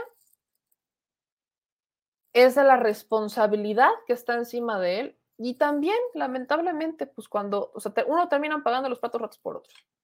Y para evitar un escándalo, Santiago Nieto se hace un lado, es lo que él dice, pues ahí está. Ahora le digo, si se fueron y se casaron en Guatemala y lo, pagaron con su dinero, no hay ningún delito que perseguir. O sea, el tema ni siquiera debería ser en la boda. Se han centrado todos en la boda de Santiago Nieto y por eso es que entiendo la renuncia de Santiago Nieto. Si se dan cuenta, o sea, el problema es Juan Francisco Elio Ortiz, el director del Universal. Él es el problema. Él es el problema. En el caso de Paola Félix, porque se subió a un avión privado. Nada más porque subió a un avión privado. Pero el que llevaba la lana, en efectivo, y no, la quiso declarar, es Juan Francisco Ili Ortiz. Es el problema. Y vean cómo los medios de comunicación le están lavando la cara a Juan Francisco Ili Ortiz y se centraron inmediatamente en la boda de Santiago Nieto. Y ese es el motivo de la renuncia de Santiago Nieto. Si lo entendemos ya con lo que está diciendo, ahí está el motivo de su renuncia. Si ya vimos cómo los medios se manejaron con el asunto del dinero, si esto si dejaban que creciera, el tema iba a ser investigar a Santiago Nieto cómo es que el SAR antilavado tiene autoridad moral para congelar cuentas. El SAR antilavado congela cuentas, revisa, supervisa el tema del lavado de dinero. ¿Con qué cara lo va a hacer? Y cuando pierdes la autoridad moral, pierdes el poder. Eso es lo que ha dicho el presidente muchas veces. El día en el que yo pierda la autoridad moral, el día que yo pierda el apoyo del pueblo, ese día, ¿qué hago aquí? Y ese es el tema. El día en que pierdes la autoridad moral, ¿con qué cara vas? Y, por ejemplo, en el caso de Santiago Benito, congelas las cuentas. Son temas que van mucho más allá de solamente una boda. El tema no es la boda. Ese no es el tema. El tema es lo que se dio con uno de sus invitados a su boda, ¿no? Ahora sí que hasta le hicieron un meme, hasta le hicieron un meme ya como en asuntos más, más chistosos, le hicieron un meme. Vean, o sea, se los voy a, lo compartí en Twitter, o sea, perdón que le vamos a buscar como el, el chascarrillo al tema, pero la neta es que aquí está. Ahí está el meme, ¿no? Evita estropear bodas. Viajar fuera del país con cantidades en efectivo que superan la franquicia constituye un delito si omites declaradas. Asesórate adecuadamente. Y aparte el logo de Regino Abogados. Chan, chan, chan, chan, chan. Ahí está. Parece chiste, pero es anécdota. Chilitos, ya nos vamos, ya nos vamos. Acuérdense que mañana empezamos temprano, desde las 7 de la mañana. Vamos a estar en vivo porque hay transmisión especial. Gracias a todos los que están conectando. De antemano, les agradezco mucho el apoyo que nos están dando. Mañana, por ser cobertura especial, solamente por ser cobertura especial, iniciaremos a las 7 de la mañana. ¿Por qué? Porque a las 8 de la mañana nuestros paisanos afuera de la ONU se van a estar reuniendo. Entonces, ahí creo que es muy importante que estemos con nuestros paisanos, que estemos presentes, que podamos hacer un análisis, continuar con la información y por supuesto vamos a transmitir el mensaje del presidente López Obrador en la ONU, su participación en el Consejo de Seguridad de las Naciones Unidas y que ustedes puedan ver y escuchar en vivo y en directo lo que esté diciendo desde la Organización de las Naciones Unidas. Entonces, acuérdense mañana a las 7 de la mañana nos vamos a ver aquí, tempranito, va a haber transmisión especial, hasta que esto acabe y vamos a estar haciendo ahí algunas transmisiones simultáneas para que estemos pendientes de lo que está pasando en Nueva York. Es nuestro productor el que está por allá, así que gracias a todos los que nos están apoyando, gracias a todos los que ustedes están conectando, están suscribiendo y forman parte de nuestra comunidad.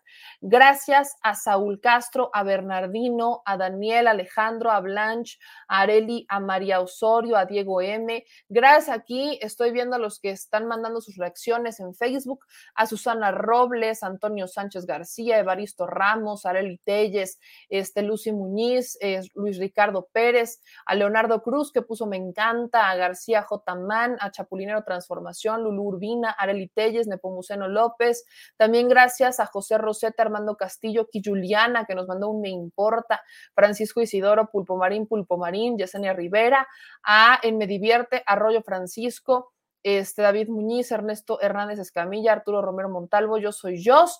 También muchas gracias a Guilla Redondo con el Me Asombra, Arturo Rojas y a Claudia Mesa y a Pedro González Rodríguez con el Me Enoja.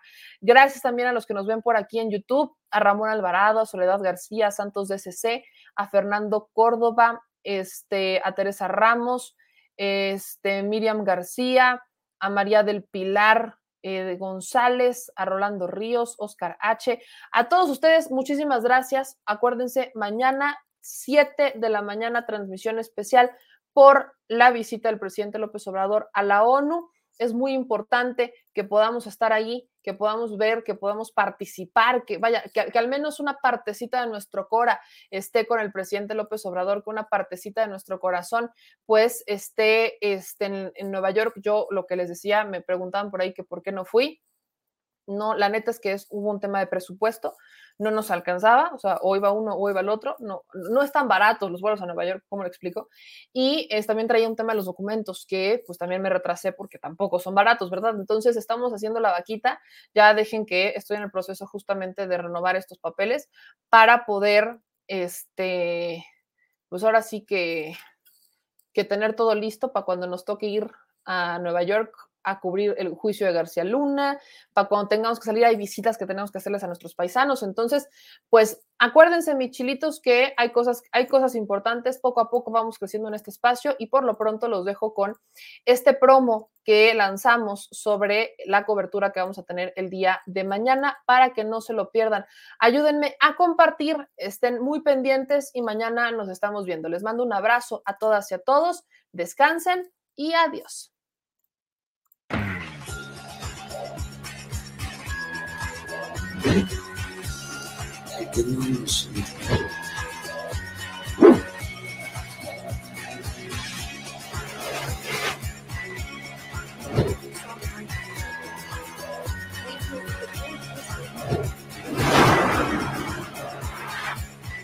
Contra la enfermedad y sus hijos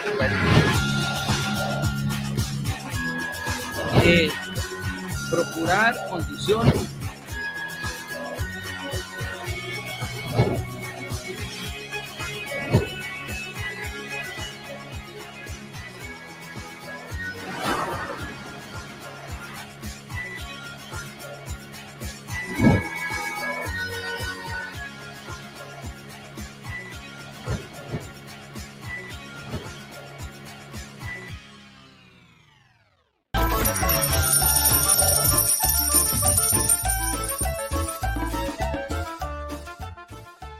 al Chile. Recuerda que una forma de apoyar nuestro proyecto e impulsarnos a generar más y mejor contenido es a través de los superchats en nuestras transmisiones en vivo. Solo tienes que dirigirte al recuadro donde escribes mensajes, darle clic al símbolo de moneda, colocar los datos de tu tarjeta bancaria, el monto a donar y de forma inmediata se verá reflejado en un recuadro de color con el mensaje de tu preferencia. Otra manera, por si no nos alcanzas a ver en vivo, es ir a la descripción de nuestro video de YouTube, darle clic a la liga de PayPal y repetir el proceso como en los superchats. Ese recurso llegará directo a nuestra cuenta bancaria. En Facebook también puedes apoyarnos de forma mensual. En el inicio de nuestra página encontrarás el botón Quiero colaborar. Ahí podrás adquirir una membresía que nos impulsará a seguir combatiendo la infodemia desde esta plataforma. Y si eres de los que no confía en la tecnología, puedes hacer un depósito o transferencia a nuestro número de tarjeta Banamex, desde cualquier establecimiento, banco y hasta tu aplicación móvil. Anótalo. El número es 4766-8415-9203-0897. Recuerda, esto es completamente voluntario y es una forma de apoyar e involucrarte más con este proyecto independiente. Hazlo tuyo y comparte.